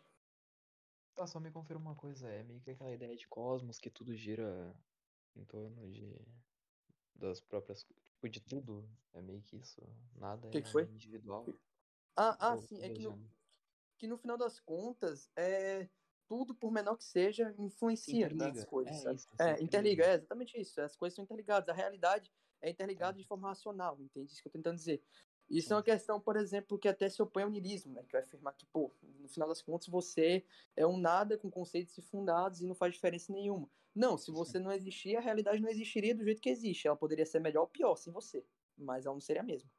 Sim. É, e aí a gente tem essa questão ali, onde necessariamente a sua existência, o que você faz ou deixa de fazer, tem uma influência direta em como o mundo funciona. Tá? Ah, mas Só alguém que... aqui discorda disso. Alguém discorda. Não sei, mas é. E. Quanto ao estado orgânico, eu discordo, cara.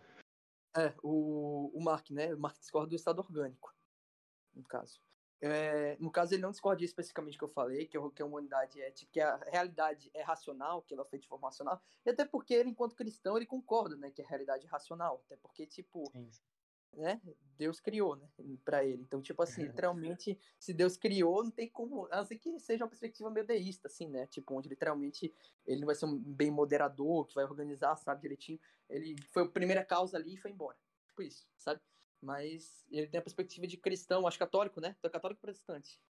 Não, eu sou, sou protestante. Ah, tá. Então é. Ele tem essa é, perspectiva é, aí. A linha de Hegel geralmente é calvinista, eles são bem hegelianos, assim. É. é porque tem esse conceito de, de predestinação, né, cara? Porque tem a questão, uhum. como eu disse, no final das contas, você depende da dialética já pré-estabelecida, por exemplo, o espírito-tempo, a realidade, tudo isso. E no final das contas, eu disse que as dialéticas afetam uma a outra, entende? Eu falo de uma dialética fazer diferença na outra, é, acaba sendo vista como uma predestinação, né? Eu acho. Religião. É, de certa forma, sim, sim. Sim, e aí tem a questão do. O, o Jean Marc, ele defende, ele se opõe ao que eu falei, que, por exemplo, o homem naturalmente vai se organizar num, num estado como. É, para aumentar sua chance de sobrevivência, entende? Ele vai falar que o homem vai fazer isso não de forma natural, bem evolutiva, vai fazer meio que tipo assim, pô, a gente tem um problema, vamos entrar em um consenso social para a gente fazer um estado e resolver esse problema. Por exemplo, para Hobbes, o problema é o fato do homem ter a essência maligna, o homem é mal por natureza, e ele, prezando pela sua segurança e pela segurança dos outros homens, ele precisa ceder mão da sua máxima liberdade e do seu estado de natureza para prezar por um estado absoluto, Leviatã, que vai controlar e tangenciar esse mal absurdo na sociedade, entende? Já para para Locke, o Estado é para manter o, o, direito natural, os direitos naturais. Ele é justnaturalista, como liberdade, propriedade privada e vida. Então o Estado tem que ser o mínimo possível e ele só tem que atuar ali mantendo os direitos naturais ordenados. E no momento que ele para de manter os direitos é, naturais ordenados, sei lá, ele mexe na tua propriedade privada, o Estado tem que ser descentralizado para ele poder ser impeachmentado. Entendeu?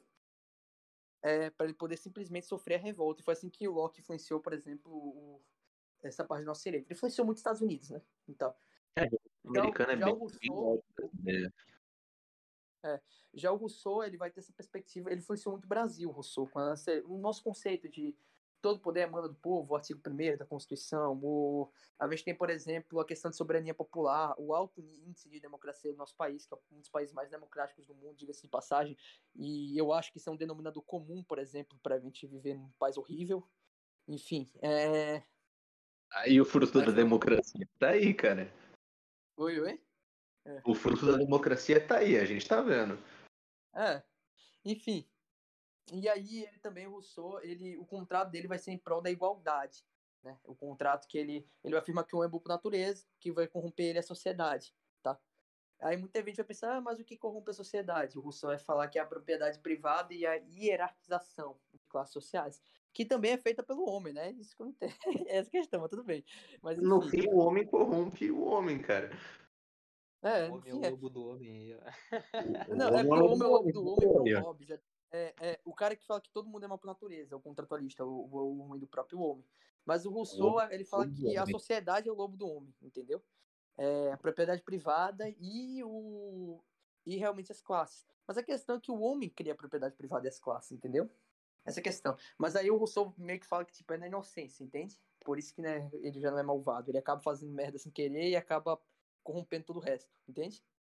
Mas para mim, se você literalmente, o primeiro homem, de, por exemplo, de Rousseau, que botou uma placa no chão e cercou um pedaço de terra e falou, isso é meu, foi o homem que causou todos os problemas da humanidade, ele fala. Ele fala que se alguém tivesse lá para falar, não, isso não é seu, isso não é de ninguém, isso é nosso, e teria tudo resolvido. Mas é, aí ele falou isso, ele falou que o primeiro homem que causou tudo errado foi o cara que criou a cerca e, e, e fez um quadradinho de terra, assim, falou, isso é meu aqui, rapaz. Isso, tá o primeiro é, é, o homem que iniciou todo mal foi o homem que pôs uma aliança na mulher e falou, agora ninguém vai pegar ela. É minha. Não, foi o, o senhor Siriguejo é a matriz da, maligna da humanidade, é isso. É, o, quando o senhor Siriguejo, ele lá pegou e falou, aqui eu, eu seria cascudo, e separou um quadradinho assim no meio da frente do biquíni, aí foi aí que tudo desandou, entendeu? Para Rousseau. Tá, se, se, for, se for, é, então se for nesse sentido, daí o mal é. É culpa do homem. Porque, é, não, é... daí o mal é a civilização, né? Você teria que viver como animal. Não, mas Se bem que tá. é o dono das coisas, de certa não, forma. Mas, né? tá. mas na própria, na própria estado de natureza, o homem começa a se corromper já também, entendeu? É, quando começa a corrupção do estado de natureza, ele justamente tenta criar o estado civil através do contrato para tentar remediar e voltar atrás. Só que eu acho que só acaba piorando quando você deixa a galera mais civilizada. O cara bebe. É tipo aqueles caras que bebia mercúrio achando que ia ser remédio. É, é tipo isso, na minha perspectiva, pelo menos. Se tu tá querendo acabar com. tendo essa perspectiva que é a propriedade privada e a questão do dessa avareza, né, essa divisão de classes prejudicou o homem, você transformar o homem numa sociedade é, é justamente o que você tem que não fazer, entende? Enfim. Ah, tudo bem. Falou, Victor. Valeu pelo, pelo papo. Enfim, aproveite aí seu jantar. Só uma pergunta, mano. Vocês vão ficar até que horas aí? Eu não sei, cara. Até... É umas sete e meia, mais ou menos. É, ah, tá, Tá, então não vai dar. Mas. Uh, Mas outro vou... dia a gente vai mais uma, mais uma call, um ah, bate-papo. Muito divertido isso aí, cara. Muito divertido. Gostei, gostei bastante. Ah, de nada, velho. É, Aproveita. Dá, dá tchauzinho pro, pro bot ali do podcast. tchauzinho aí, mano. tchauzinho. Enfim. Cara, e aí o que acontece basicamente, a gente chega à, à conclusão de que simplesmente é, não faz muito sentido o que o Rousseau falou, sabe? Mas é que, tipo assim, ele fala que o homem que separou o pedaço de terra, ele não fez isso sendo um filho da puta proposital, sabe? É, foi um mero. Como posso dizer? Um, foi, ele errou tentando acertar. Foi tipo o Olavo de Carvalho que a gente tava falando hoje cedo. Ele é tipo um, um homem cego com uma arma laser, entendeu? Ali, em resumo. Enfim. E é isso. E aí, a partir da vertente eh, contratualista, a gente vai ter esses três caras, né? E o, e o Mark, ele é contratualista, ele acha que o certo seria o contrato social com uma explicação realmente da formação da sociedade. Mas eu gostaria de saber, Mark, você falou que é um pouquinho de Hobbes na questão da natureza humana e um pouquinho de Locke na formação do Estado. Como é que é? Você poderia me explicar? Que a gente falou um pouquinho disso, mas você não explica muito dessa parte, para mim. É mas tem uma noção que Sim, sim. Lendo o Leviatã, eu, eu acho que fica difícil de concordar com a proposta do Hobbes, tá ligado? Eu acho que se você acredita que o homem é o lobo do homem, o que você tem que fazer é não dar poder ao homem de um Leviatã. Você está pegando um lobo e dando o poder de, um, de, uma criatura colossal para ele, assim, usando a linguagem, a metáfora que ele está usando. Porque eu, eu creio que essa ideia de que o homem ele é mal por natureza, ele não corroboraria para a criação do Estado, e sim para evitar o Estado ao máximo, que nem você estava falando do Rousseau. Porque se o homem é mal, pô, não vou dar poder para ele para controlar a vida de outros homens. É, por isso que nesse caso concordaria um pouco com o estado de natureza de, de Hobbes. Eu acredito que sim, o homem tende ao mal, entre algumas aspas, tipo, eu acho que o, ser humano tem uma tendência um pouco mais natural a um egoísmo, o que não necessariamente vai estar ligado ao mal, vai depender um pouco da sua visão moral pessoal, sim, mas sim, é. um pouco a avareza e o egoísmo, sim eu considero isso uma coisa ruim, por isso que eu estou né, colocando ele como uma natureza intrinsecamente má. Mas para uma sim, formação sim. de Estado, que eu acredito que seria uma forma de Estado assim, mais justo, um pouco mais, mais estável, seria a, a ideia do Locke mesmo. Ou seja, o Estado está lá para proteger os seus direitos, para poder garantir Entendi, que o você... Estado que é o, o, o, só o básico, mais liberal, dinámico, assim, né? Aí, ó. A gente tem uma eu... posição, uma posição direta aqui na Cal, né? Porque tem um que ele disse que era marxista, né? É que eu não sou exatamente liberal, cara. Eu tô, eu tô meio anarquista, assim. Ah, libertário, né, cara? Hum, mas, cara, é meio complicado, porque você conhece o Henry David Thoreau? Não, não, esse aí eu nunca li. Tem o Thoreau, tem o Jacques Zelou também, que eles... Ah, sim, é. Eles estão numa espécie de anarquismo que, que, assim, em parte lembra um pouco de Rousseau por falar que a natureza é boa, mas ao mesmo tempo não tá nessa ideia dele de poder ao povo, sabe? É algo mais a, a moral individual aplicada à natureza humana. Por exemplo, o Thoreau escreveu o Desobediência Civil, né? Ele fala nesse livro pouco contra a democracia, porque ele fala, olha, quando a maioria das pessoas votarem a favor de uma coisa, como a escravidão... O áudio ficou baixinho aqui do nada. Eu acho que... alô? Alô? Sim, sim. Oi, melhorou. Então, é, ele era abolicionista, ele estava no período de escravidão dos Estados Unidos, e ele falou, olha, quando a maioria, a gente, o homem que quer lutar pelo que é certo, ele, ele votando a favor daquilo que é bom, ele não está fazendo nada. Porque quando a maioria das pessoas votar para a escravidão acabar, vai ser quando a escravidão já não tiver nenhum papel na sociedade. Vai ser só quando a maioria se desprender disso. Então, não é o Estado que vai definir o que, que é um direito e o que não. Isso começa na consciência pessoal que se espalha pela sociedade.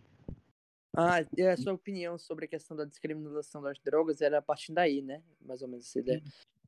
Sim, interessante, interessante. E até, inclusive, pegando aqui alguns conceitos do Jacques Ellul, que eu acho bem interessante sobre justamente a sociedade, ele fala, né, a, a sociedade antiga, que aqui eu poderia é, fazer, fazer, Tá ruim de novo, áudio. Ajeita de novo aí, por favor. Opa, peraí. Sim, agora foi, eu acho. Alô? Alô, alô. Sim, sim. Fala. É, por exemplo, a sociedade orgânica, por assim dizer, que nesse caso eu não atribuiria ao Estado, seria uma sociedade na qual o indivíduo imprime a sua moral na sociedade. Então, são vários indivíduos ali, uma sociedade primitiva, vamos imaginar, que nesse tinha dito, ah, tem um caçador, tem o, o coletor, o agricultor, tudo uma pequena comunidade ali, primitiva. Nesse caso, por mais que eles tenham um líder, porque uma hierarquia vai ser natural, vai ter um cara que vai organizar, é, cada, um deles, vai, cada indivíduo vai ter um papel maior. Né? A, a, moral deles vai influenciar muito propriamente a comunidade em si. Vai ser o indivíduo é, imprimindo a sua marca nessa sociedade. E por isso que eu diferenciaria isso do Estado, porque o Estado ele reverte essa situação. O Estado imprime a sua norma no indivíduo, em vez de ser o indivíduo imprimindo a sua norma na sociedade. Porque entendo, ele entendo. uma logística, uma burocratização muito maior, uma coerção, e que isso faz com que, por exemplo, não só você tenha que seguir aquela norma, mas caso você não concorde com ela, você não tem a opção de sair dentro desse sistema, sabe? Então, mesmo Sim, a por exemplo, da norma. Isso. Porque mesmo que eu não concorde com algumas das leis do Brasil, não me dá, eu, eu não tenho nenhuma possibilidade de, por exemplo, falar, ah, eu estou aqui decretando uma secessão aqui da minha casa, estou me declarando independente do Estado brasileiro, sabe? Eu, eu estou renegando essa parte. É, manter... é, Fala nisso, que é uma coisa que você vê, você vê como o Brasil é absurdo nessa questão da liberdade realmente do cidadão. Você vê que, sei lá, o artigo 1 da Constituição fala que todo poder emana do povo. Mas, cara, tem uma coisa que é o processo legislativo, que vai ser responsável por criar as normas. Como você tá falando, tem normas que eu não concordo e sou obrigado a seguir, certo? É, uhum. Acontece que, pelo artigo 61 do, da Constituição, o povo ele é legitimado como não parlamentar para poder mandar um projeto de lei. Mas sabe como é que o povo tem que fazer para mandar um projeto de lei? Literalmente, o povo vai ter, você vai ter que juntar a assinatura de 1% do eleitorado nacional, 1 milhão e 650 mil pessoas. Você vai ter que precisar do título de eleitor e da assinatura deles. Um título de eleitor é 12 dígitos, tá? Tu vai precisar de 12 dígitos e 1 milhão e 600 pessoas. 600 mil. E aí, ok. E aí você vai ter que pegar ainda 3 décimos do que você vai, da galera que você vai pegar, do 1%, tem que ser pelo menos por 5 estados. E, e a sua conta não vai fechar em cinco estados, geralmente. No mínimo cinco estados. Ou seja, tu vai precisar de oito estados, mais ou menos. Nove, dez, depende. toda hora tá nascendo eleitor, morrendo eleitor, né? Tipo, é, por aí vai. E aí, literalmente, até hoje não foi nenhuma lei que conseguiu passar por esse processo inteiro, do começo, meio e fim.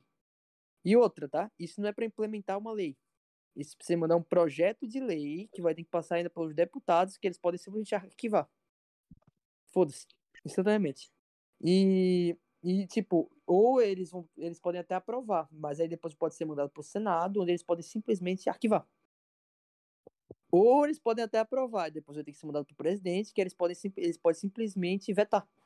E aí a gente fica nessa. E é, e o cidadão que se foda. Complicado o Estado, né, cara? É. Não, a questão é. Aí que você falou. É. Se liga. O, o Mano falou aqui, voltando um pouco, se der poder de Leviatã, alguém capacitado como um governador filósofo, assim como Platão.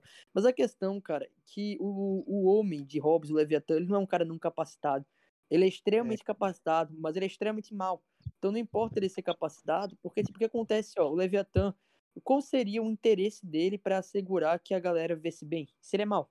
Entende? Porque pensa assim, se liga, ele é um lobo assim como todos os outros. Os lobos gostam de guerra constante e de medo constante no estado de natureza, como Hobbes afirma, tá? E o que impede simplesmente de um lobo ver o poder, o que, que garante? Porque o lobo vai parar com a guerra constante, com medo constante, se ele gosta disso. Tipo, ele não tem motivação para fazer isso. Ele tá bom, agora sem poder na minha mão, podem continuar se matando como vocês se matavam no estado de natureza. A diferença é que eu posso matar vocês e extorquir vocês de forma melhor. Porque eu tenho mais poder. Entende? Então, tipo assim, é, a questão não é capacitação. O problema é. É, então, o problema do Leviatã não é capacitação. O Leviatã, ele é capacitado. O problema é moral. Porque é, o problema de presidente, por exemplo, aqui no Brasil, muitas vezes não é nem só capacitação, é safadeza, entendeu? Você pega, sei lá, é, um cara como Hitler, por exemplo. Vai falar que Hitler não era capacitado. Capacitado pra caralho. Mas era maligno, entende?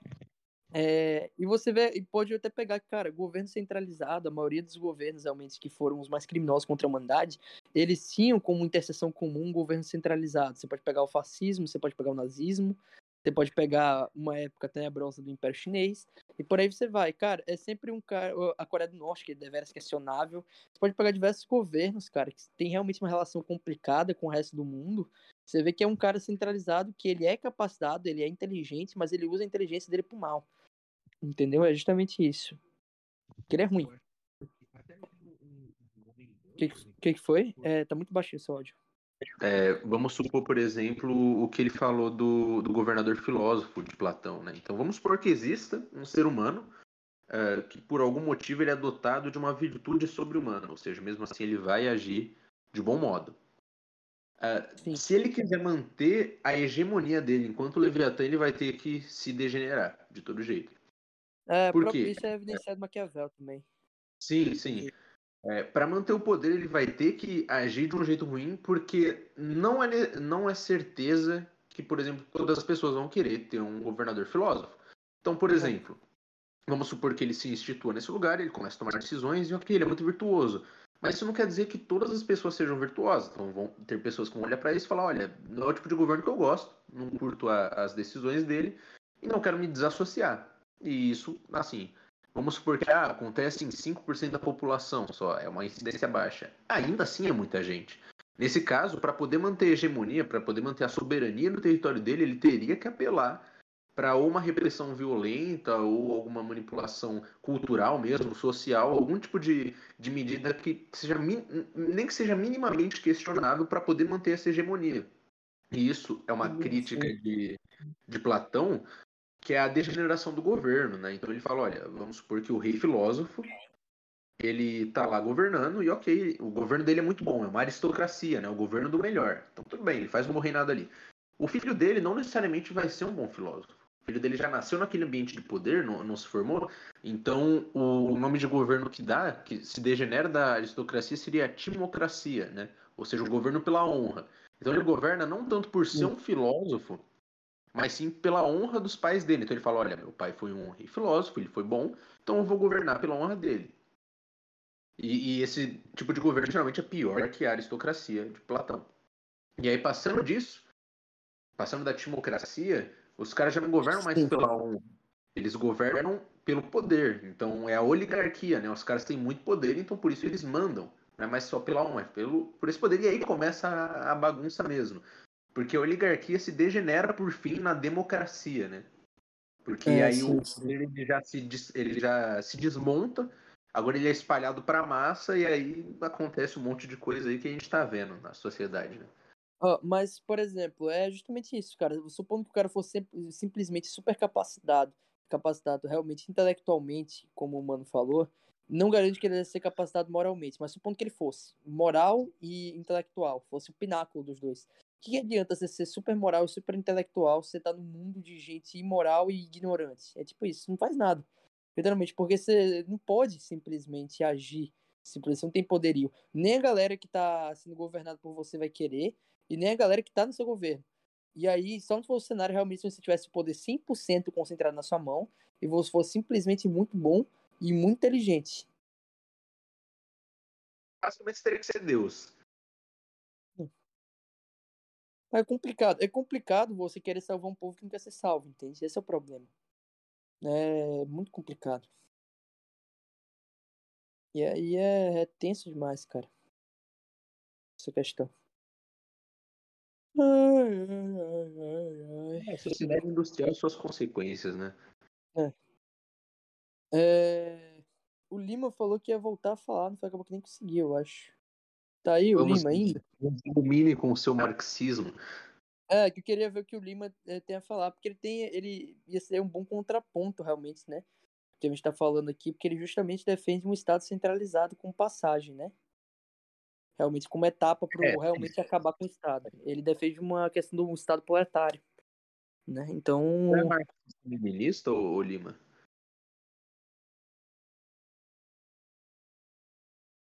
É. Ele perguntou se você é nilista. É. Não, não, mano. Se você é marxista, leninista. Ah, leninista. Ah, tá. Ah, tá. É. Eu ouvi nilista, pô. Ele não é nilista não, porque tá aqui na bio dele que ele é absurdista, né? É, então, pô, o cara não caiu nessa armadilha aí. É. Acho absurdismo uma... Eu acho absurdismo uma corrente muito foda. Muito foda mesmo. Essencialismo também.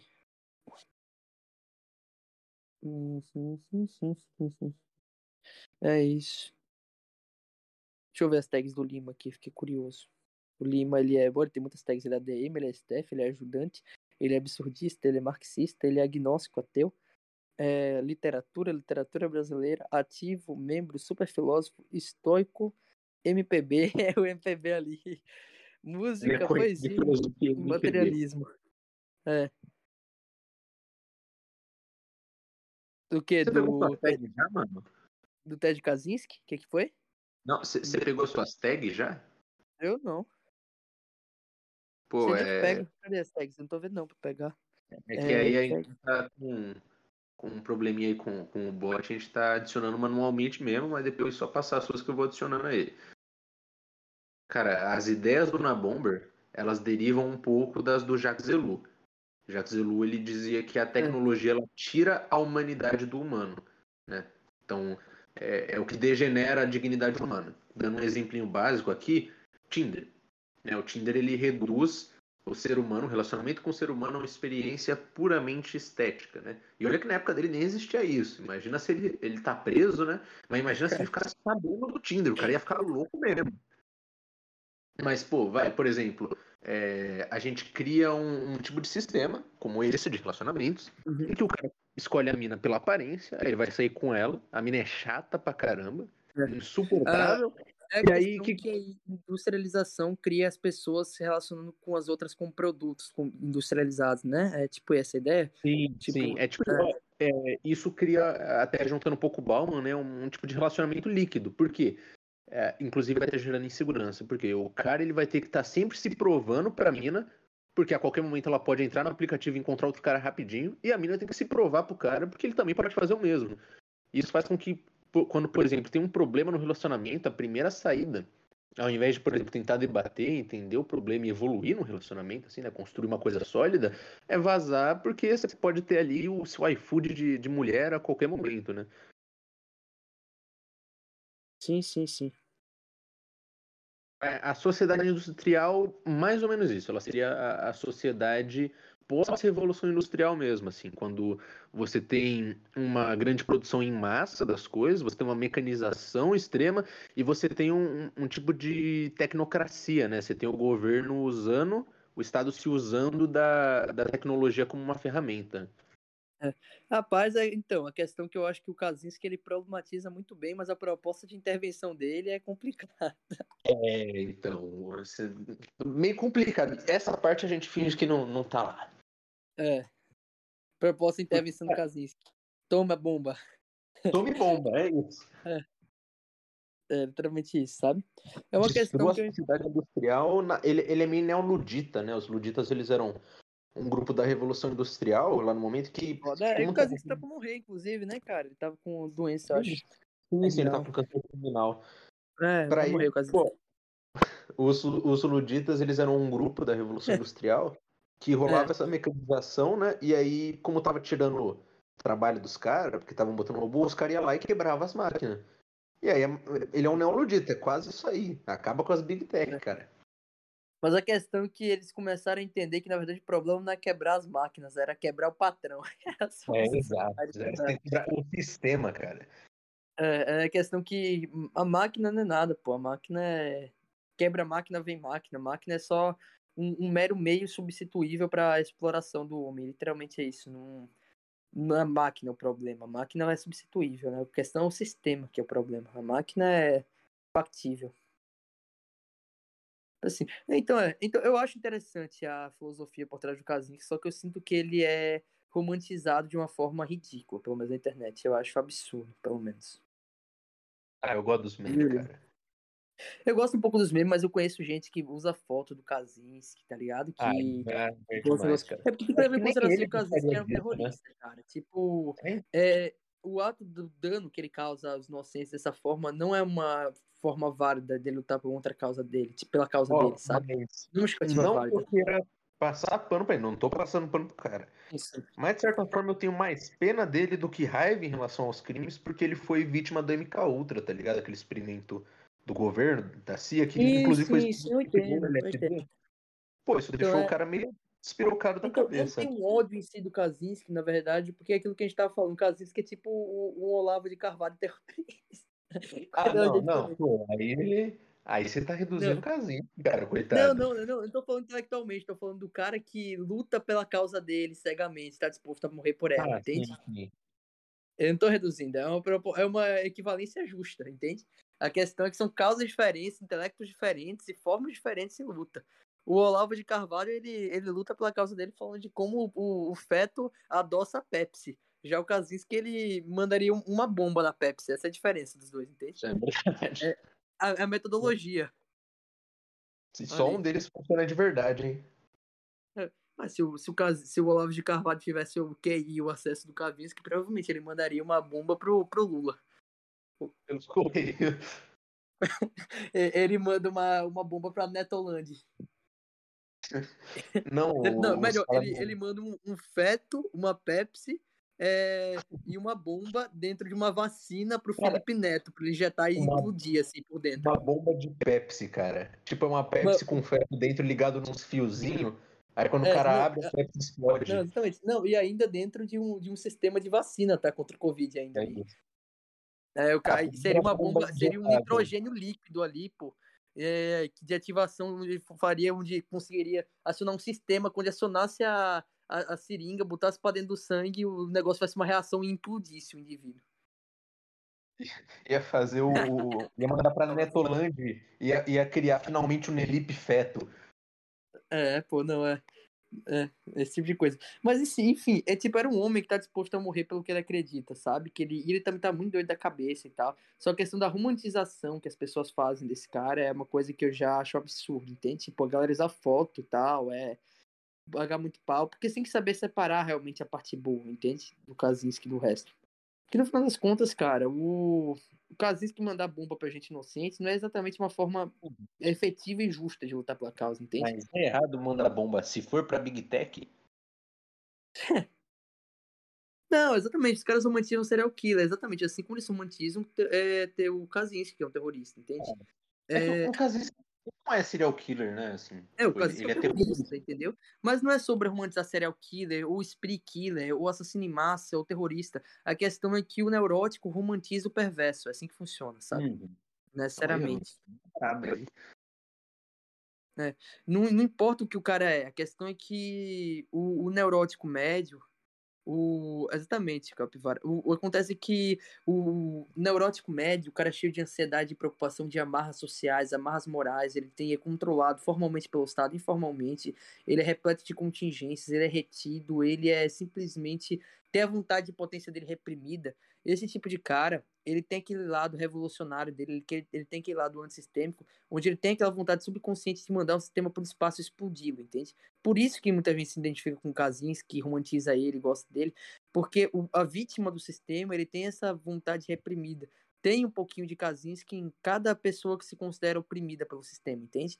Tem um pouquinho desse espírito revolucionário que ele quer botar para fora. E aí o cara vê esse tipo de gente, se sente representado, se acha que é certo, acha bonito e tal. Mesma coisa com o serial killer, por exemplo. Você vê, sei lá, o cara, um Jeff Dahmer, por exemplo, um cara que tá é, o que? O Kaczynski? O, o Kaczynski, ele é ecoanarquista.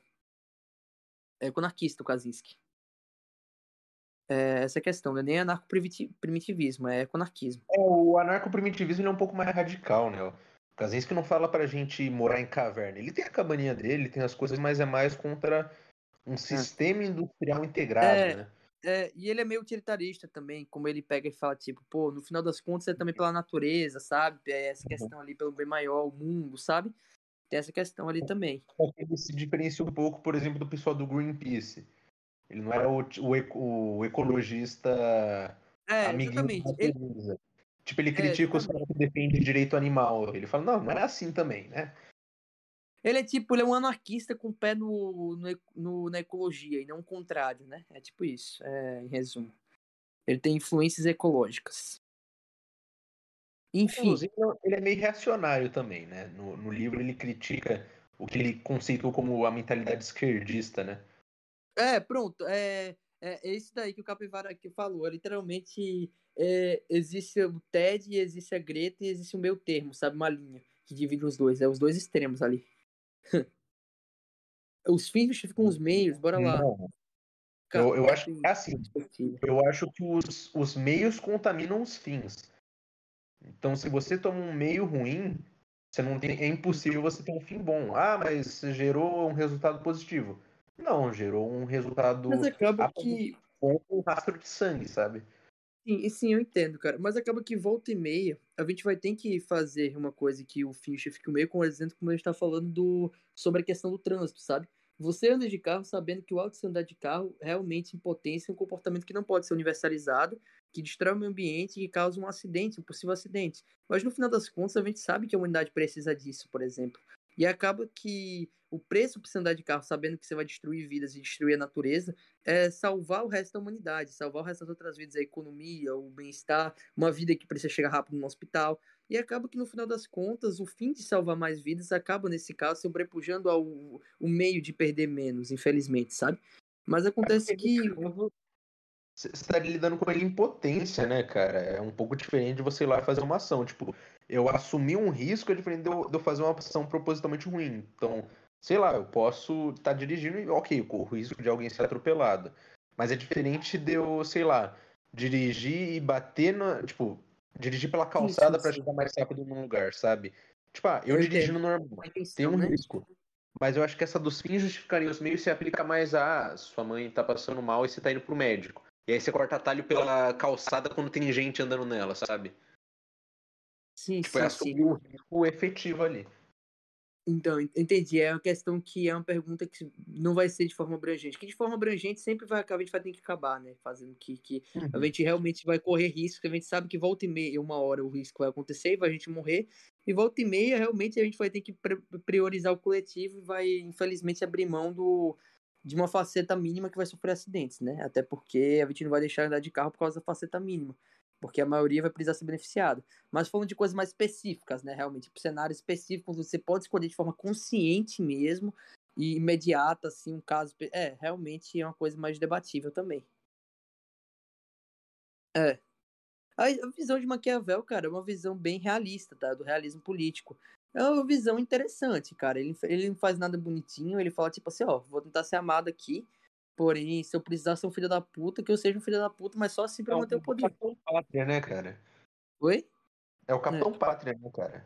É, exatamente. Mas no final das contas, a realidade é assim mesmo, né? Que a política funciona, cara. Tipo, na teoria bonitinha, moral de não sei o quê. No final das contas, é assim mesmo que eles tentam fazer, né? E, no, e o Maquiavel, ele é um cara que eu acho que a filosofia dele não é tão profunda. Eu não acho que ele é um grande pensador tão profundo que vai ter um monte de nessa também, cara. Eu acho ele meio raso, né? Quem? Quem? Quem? Eu acho o Maquiavel meio raso, né? Sim, Porque, sim, tipo, eu acho meio raso. Ele fala, ele fala mais sobre política e tal, mas não é um. Eu arrisco me queimar aqui, mas eu não consideraria o cara bem um filósofo, sabe? Eu não acho que ele porque filósofo pressupõe que você tá procurando a verdade. Ele, ele tá cagando para isso, para qual a realidade. É. Não, ele fala, ó, governa aqui é isso. Ele é mais um estrategista. É, é que, né? tipo assim, ele, na verdade, ele, ele pode. Eu até considero que eu acho que. Ah, sim. Eu acho que ele busca fundamentos realmente, ele busca fundamentos para manter o poder, sabe? É, isso que, é essa a questão dos questionamentos que ele faz. É que para mim ser filósofo, você buscar fundamentos, sabe? Na minha opinião, uhum. você buscar fundamentos para manter um poder e conseguir governar de, da, da melhor forma possível, é em si mesmo um exercício filosófico. Porém, realmente, você vai ler O Príncipe, é um livro que, é, que eu acho superestimado no sentido de filósofo, tá? Mas eu Maquiavel se provou um cara foda, ele já se provou foda porque realmente é raso, mas funciona, tá? Tipo, é realmente uma das filosofias que mais consegue pra prática. Você vê gente na época da anexação da Itália, literalmente o cara fez um manual que os caras usaram para anexar a Itália, tipo isso você vê que é um livro que foi lido realmente por Alô? grandes comandantes, por outros presidentes, sabe? Você vê que é realmente um livro que é aplicado na, na sociedade, na parte fática, realmente, na parte que eles vai se materializar na sociedade. E é uma teoria que passa para a prática muito bem. Então pode ser até uma teoria um tanto quanto rasa, ou meio pobre, assim, né? Parece, porém, ele troca teoria por prática, na minha perspectiva, sabe?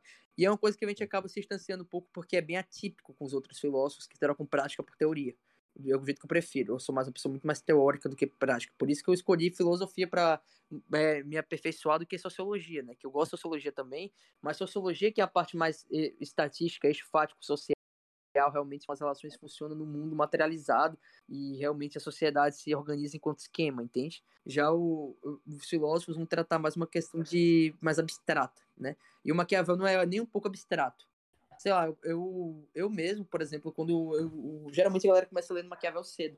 Eu fui ler Maquiavel umas meses depois de um ano e meio de estudo de filosofia. E eu, eu achei, sabe, fui ler assim, o cacete, cara. Isso é muito superestimado quando eu li. Porque, velho, o tanto de gente que eu conheço que fala que Maquiavel é o filósofo favorito, não sei o quê. Tipo, pra mim, se você tem Maquiavel como filósofo favorito, você não estuda filosofia, bicho. Que é impossível você ter Maquiavel como filósofo favorito você estuda filosofia. Porque o cara só fala, seja bonzinho para ser amado e abusar do poder. Se não for amado, seja odiado para conseguir abusar do poder. Sei lá, é umas frases muito prontas, sabe? Tipo, que a galera só parece que gosta pra causar frase. impacto. É, tipo, Feita para causar impacto. Quando, se você quiser causar mal, bata tão forte, mas tão forte, mas tão forte que não dê nem possibilidade de vingança. Por exemplo, pro cara se rebelar contra você, tá ligado? Tipo, você causa um mal tão grande na sociedade que os caras não pensam nem em revidar, em armar contra você, de tanta desgraça que você causou ali com medo de você devolver a tréplica na décima potência mais forte, entende? E aí, tipo, esses conceitos, que são conceitos simples e óbvios, sabe? Na teoria, sei lá, você sabe que se for brigar com alguém, você der um tiro no cara, é bem difícil ele revidar, porque ele vai estar tá morto. Essa é questão, entendeu? É, é, então, tipo é assim... que leva um tiro, então assim, né? Oi, oi, o que, que foi? O número de pessoas à prova de bala é bem menor do, do que as pessoas que não são à prova de bala, então, né? Realmente por exemplo, a filosofia de uma guerra resumida, sei lá, dá um soco num cara, o cara é, vai revidar e depois ele pega uma arma e dá uma na sua cara, assim. É melhor você já anteceder logo o que vai acontecer e dar um tiro nele primeiro, antes que ele revite e dê um tiro depois, entende? É essa questão. É, é, o clássico é bata primeiro, pergunta depois ali. Você presume o mal extremo ali. Mas uma coisa interessante que ele fala é que o, aquela frase clássica também, que é o homem é mal por natureza e ele é bom por necessidade, é uma coisa interessante também para reflexão. Mas enfim, é que galera. Eu não sei se é, eu concordo. É, eu não concordo, tá? Eu não concordo. Não, eu acho que eu sou mais Loki. Você é mais um homem neutro, né?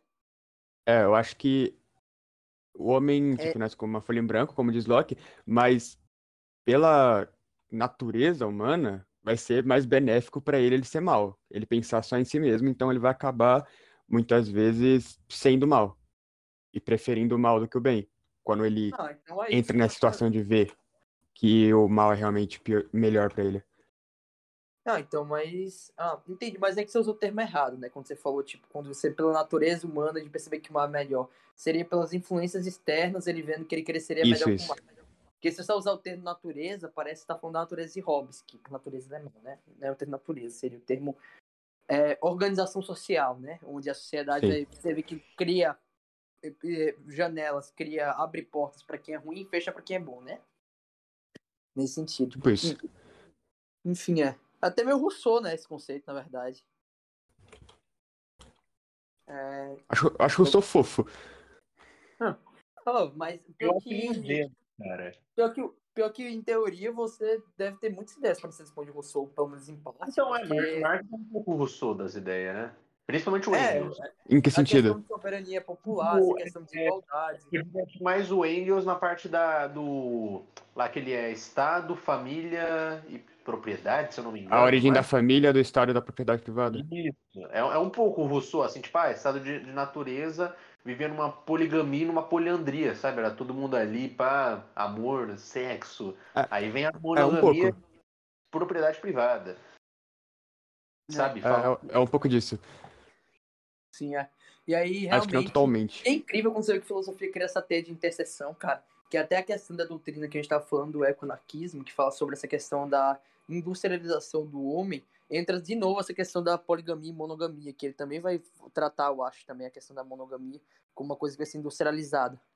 Entendeu? É, Engels trata, acho que Marx não fala muito disso.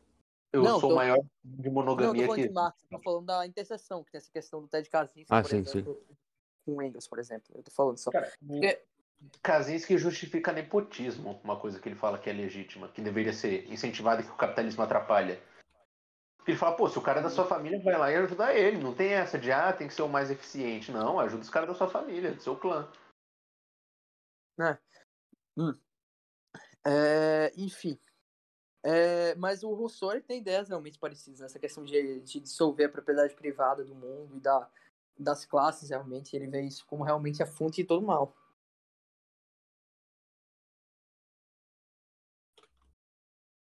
É interessante uma coisa dessa. Mas enfim, é, Lima, você não pode falar, mas é, na sua perspectiva, é, é, questão do Estado, é orgânico ou é contra, contratual?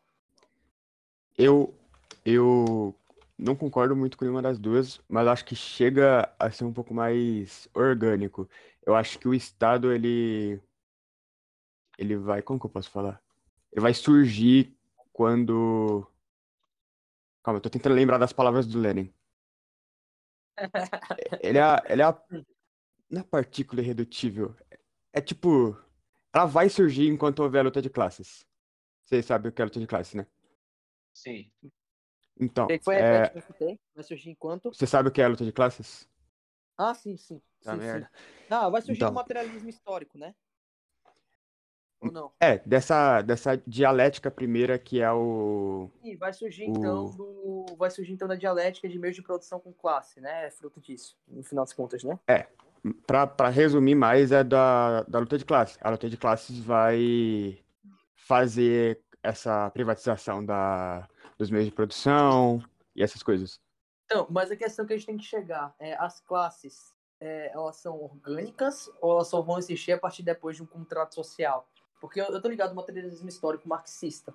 Porém, ele, só, ele vai começar desde o primórdio de tudo, ele começa desde o começo da essência dos homens, já tá agindo essa questão de meio de produção e a questão de, de classe, ou só vai passar depois de um ponto específico? No livro A Origem do Estado, da Família da Propriedade Privada, esse acho que esse é o nome, o Engels vai fazer uma análise, tipo, é que o materialismo histórico dialético é, uma, é um tipo de análise histórica. Ele vai usar dessa análise para chegar no, nos primórdios, realmente, na, Sim, é. na primeira é, é tipo coisa. hegeliana, que ele também vai fazer a, o espírito Sim. do que ele vai dividir a é. história inteira em Eles, eles usam basicamente a mesma. Sim, eles usam basicamente o mesmo método, só que Marques vira de cabeça para baixo, como ele mesmo disse, a dialética. E exatamente, mas tem a questão que também eu acho que a dialética marxista também ela é complementar, né? Não é uma questão de opositora, tipo assim, são um termo somado ao outro sintetiza realmente a, a sociedade. Já, por exemplo, porque os meios de produção não são opostos necessariamente à classe, entende? É, eu acho, na minha perspectiva, né? O, mas já para Hegel, a dialética é oposta. Mas, por exemplo, é, é a colisão de dois opostos, é, os, os, opostos se colidem, o que sobra é a sintetização. Já para Marx, por exemplo, é um somado ao outro, tipo, interlaçado, tipo, juntos assim, um, um complementando o outro, ditam como a sociedade funciona, né? Eu, eu pelo menos eu, eu tenho essa perspectiva, mas eu sou bem leigo no marxismo, tá? É, é, ele, não, ele não vai falar exatamente que a propriedade privada é, tipo, antagônica às classes.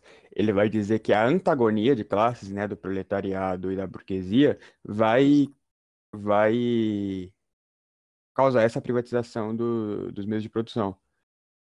Sim, sim, sim. Sim, entendi. Mas aí o Lenin, eu acho que eu. Calma aí, que eu vou, eu vou pegar o livro, já volto. É. Sim, mas o engraçado é que em teoria dá para você traduzir o marxismo para dialética hegeliana, né? Você fala, por exemplo, que o proletário e o burguês é opostos, eles são tese antítese, eles sintetizam algo, e o meio de produção com, com uma classe, o meio de produção com outra, ou o meio de produção concentrado ou abolido também são opostos sintetizando uma coisa, né? Sim, é como se fosse tipo é, a tese, o proletariado, vou usar um exemplo, a tese do proletariado. A antítese à burguesia vai criar como sim. síntese a, o Estado ah, ou os meios de produção. É, exatamente. Então, em teoria, é, é, uma, é, realmente uma postura orgânica também, né? Uma, só que é uma postura orgânica, porém ela parte da matéria, né? Do, do material. É basicamente que enquanto, enquanto houver classes sociais, vai ser alguma coisa orgânica. É basicamente isso. Tipo, quando. Se, se acontecer das classes sociais forem abolidas, não vai mais ter necessidade de um Estado, porque uma classe não vai mais precisar ter domínio sobre outra, justamente porque elas não existir. É, essa é a proposta do Marx. Entendi. Mas, mas, tipo assim, quando os homens nascem, por exemplo, eles nascem em teoria sem classe, né? E sem meio de produção. Mas eles organicamente, eles adquirem, eles vão pegar e vão fazer isso, ou eles vão passar realmente por um contrato social, tipo. Não, eu, eu não acho que, que seja uma coisa intrínseca ao homem isso, mas acho que em determinado. Eu não vou saber falar exatamente quando. Eu talvez entendi, eu conseguisse entendi. procurar um livro, mas eu não acho que seja alguma coisa tipo, tipo, sei lá, Aristóteles que ah, então isso vai né? Naturalmente, então. Uhum. Porque o Aristóteles vai falar que é naturalmente isso daí. Então você vai dizer que eles então, naturalmente vão começar a se hierarquizar não. e. Difer eu tô falando diferente do Aristóteles. Ah, eu não acho que seja uma ah, coisa que, que precise ah, ser assim, tá ligado? Ah, acho que é uma coisa que é assim, que então é com o decorrer do tempo foi assim. É. Então uma mas coisa a, meio que começou acontecendo. Devem falar, bora fazer aqui, assim. Então por isso isso, isso, isso. né? Entendo. Uhum. Então é uma visão mais contratual, né? eu acho. Sim. A, a, usando mesmo a dialética, talvez seja a síntese dos dois. O que? O, o, contrato é a síntese do, dos dois? Não, o, essa, essa ideia do, do Marx talvez seja a síntese desse estado orgânico com o estado contratual, porque tem um pouco dos dois. É, tem um pouco dos dois, sim. Você parar pensar, é, uma, é interessante nesse ponto. É, e, e é uma curiosidade também que se a gente fizer o contrário, se a gente tirar o contratual e fizer uma dialética entre a própria dialética hegeliana e a dialética marxista, a gente tem como síntese a dialética, o contratualismo, eu acho, né? Então, em teoria. Uhum. Que a gente poderia fazer também. Entende? Mas uma das coisas mais chatas de estudar, eu acho, no marxismo é a dialética. Eu, eu não gosto muito de estudar Hegel. Cara, eu amo dialética, eu acho lindo, lindo, lindo. Não, eu acho mas... dialética legal, mas eu, acho, eu não gosto de estudar Hegel. Porque Entendo. eu acho difícil Ele é demais. É, é chatinho algumas coisas, né? Mas, enfim. Mas a questão, cara, do. Mas eu, eu acho Marx muito interessante como sociólogo, mas eu realmente acabo divergindo muito dele filosoficamente falando. Porque eu acho a dialética hegeliana muito completa, sabe? Tipo, você, você pode ver, por exemplo, no cenário onde a gente descarta a dialética hegeliana pelo materialismo histórico, a gente não poderia nem estar tá falando, por exemplo, que o contratualismo é uma síntese de materialismo histórico e dialética hegeliana. Ou pode falar que o, materialismo histórico é uma síntese de dialética hegeliana e de contratualismo. Porque, por exemplo, a sua frase falou, até parece como uma síntese dos dois, é uma coisa que o Marx abominaria.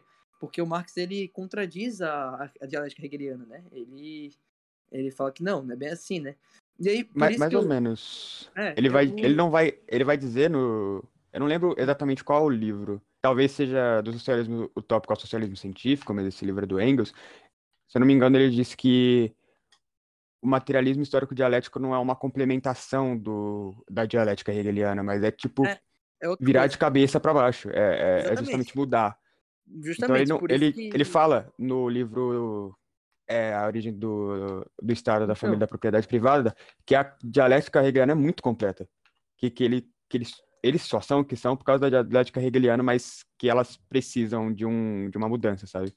Exatamente. Mas, em teoria, é, a dialética do materialismo histórico é a dialética hegeliana ao contrário.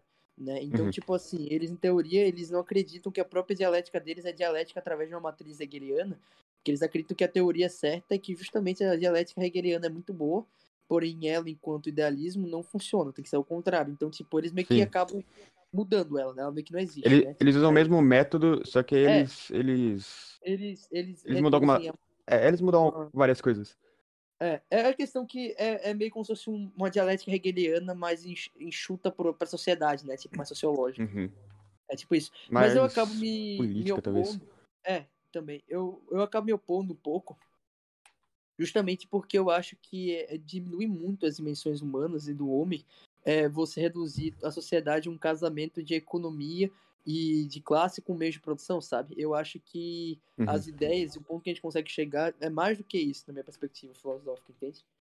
Você e... concorda com a. Com a... hegeliana. Eu tenho uma perspectiva ah, hegeliana, realmente, onde tipo, é, a dialética realmente alcança tudo, realmente. A gente consegue alcançar tudo na dialética, sim, sim. não só, tipo, as dimensões humanas, a sociedade. É porque o Marx ele vai descartar muito a metafísica, né, cara? É tipo essa questão do. É, esse é um erro que eu acho do. É, então, essa questão. Acho que Engels faz um pouco mais isso, que ele vai dizendo do socialismo utópico ao socialismo científico, que ele vai dizer que a dialética e a, e a metafísica são coisas opostas, eu não sei se concordo muito. Então, é, justamente. Não, ah, no caso, a dialética deles, sim, né? A dialética do deles uhum. é ser oposta, porque é uma dialética materialista. Tipo, ela parte de um campo material. Já a metafísica, ela parte de um campo material.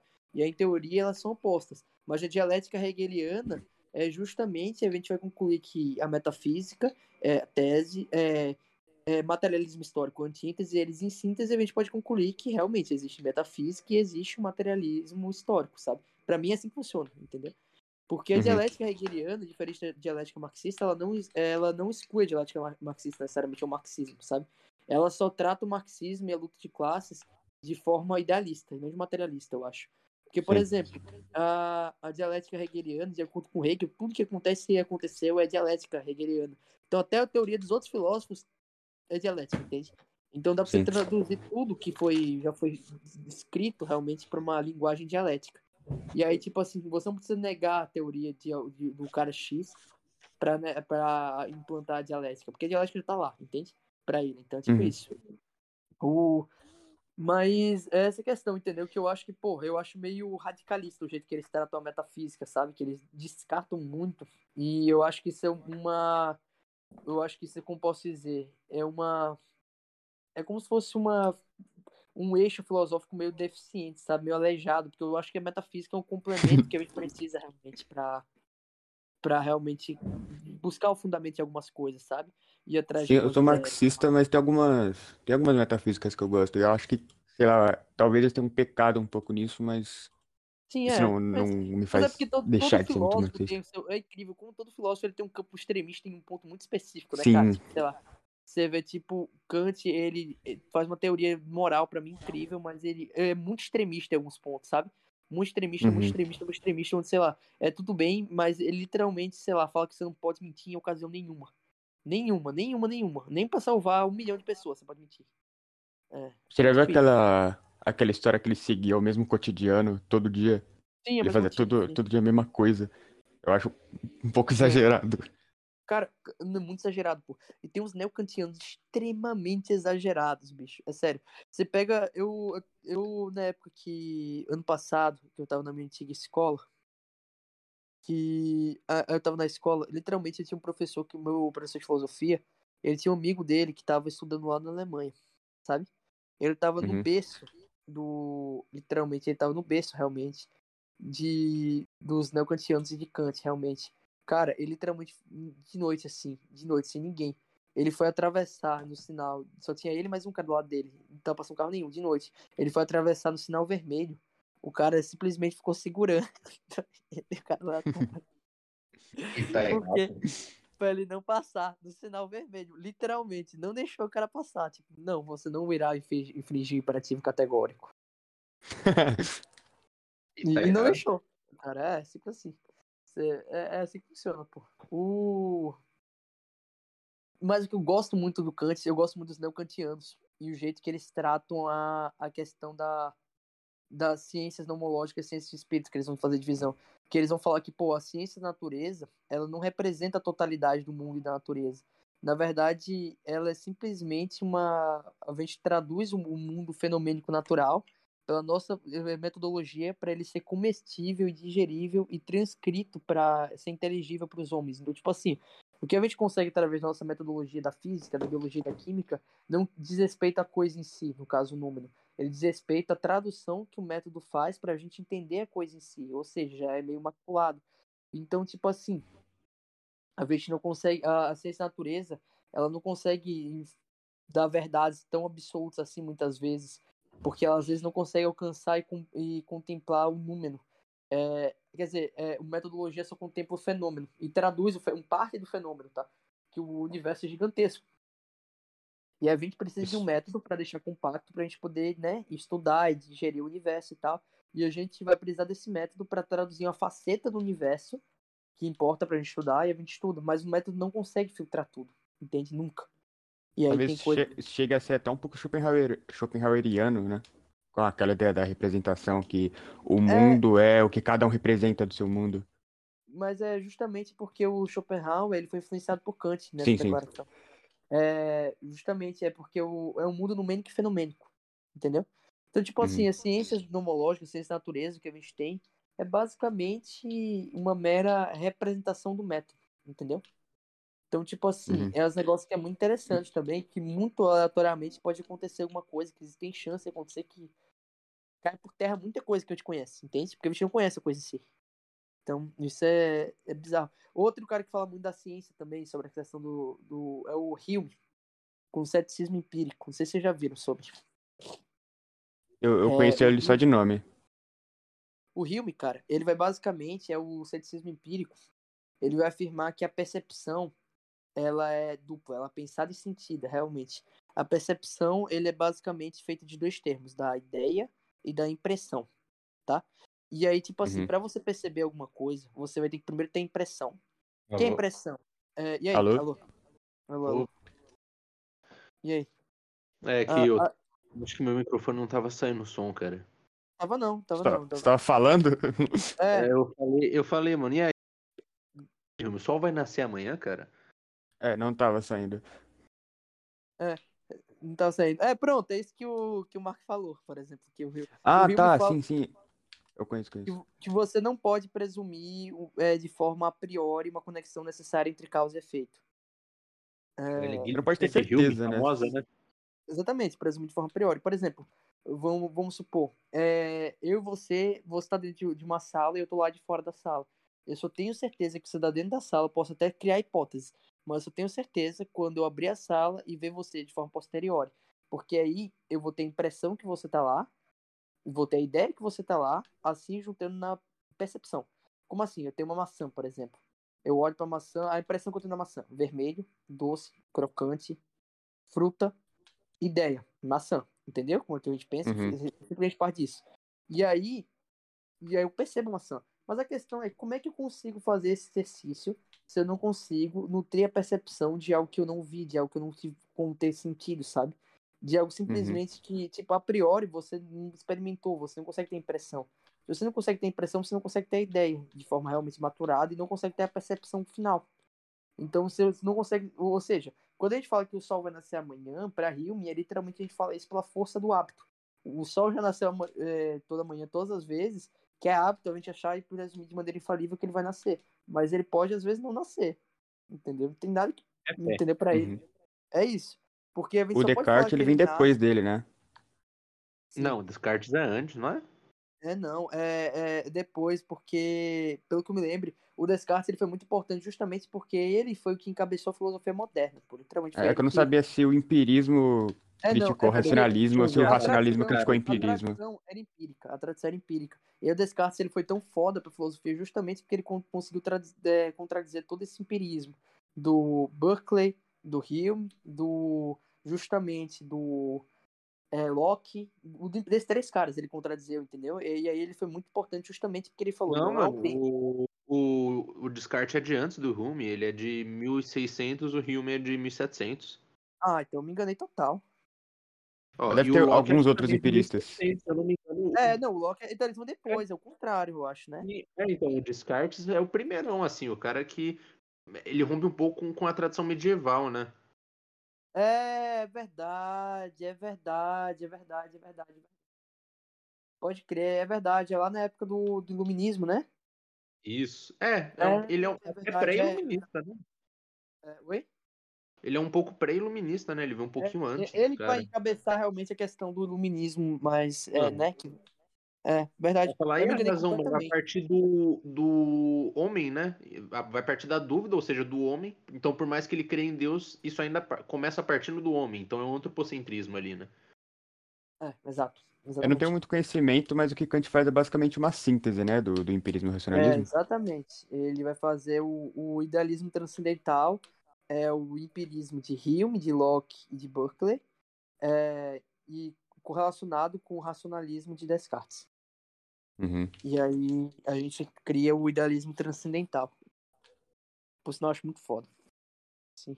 Eu tenho aqui a crítica da razão pura, só que eu ainda não li. Ah, cara, é. é cara, é Ilegível, né? Ilegível. Então, eu mesmo nunca nem tentei ler a crítica da razão. Dá pra resumir o cara em duas páginas, é isso. É, não, é, meio, não... é meio prolixo o negócio, né? Ah, cara, é, é infelizmente indigerível. Mas assim, ei, pessoal, agora mudando um pouquinho de assunto, vai dar uma descontraída.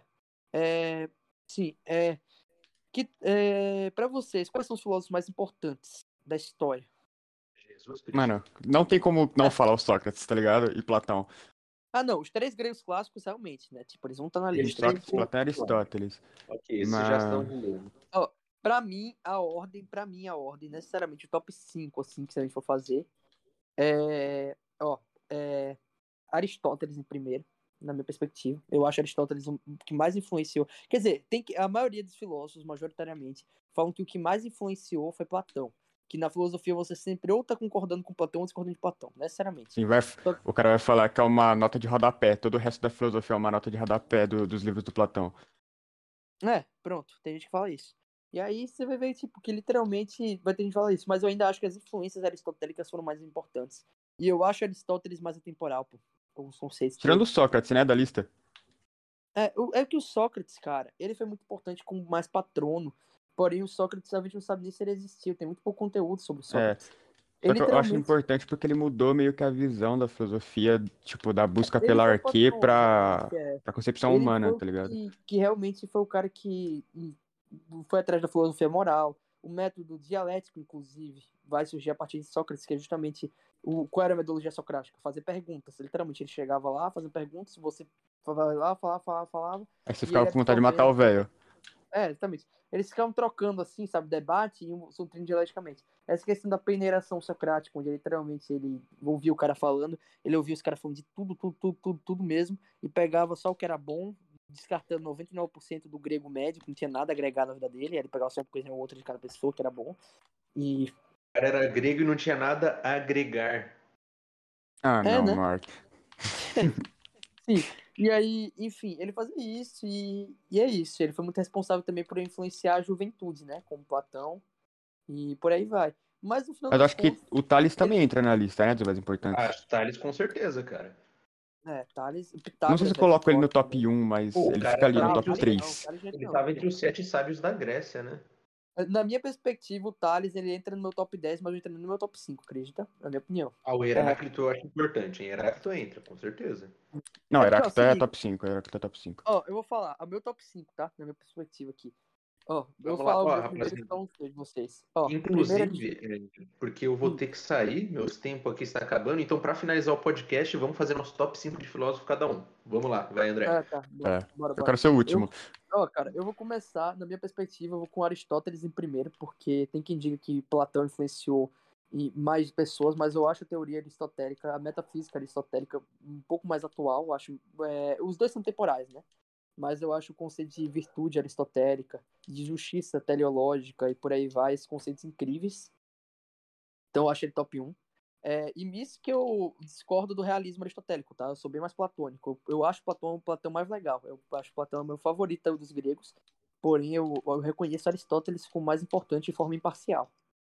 Enfim, Platão em segundo, Sócrates em terceiro, porque ele foi o grande precursor, né? O pai dos gregos, realmente, dos três clássicos, né? Dos dois outros clássicos.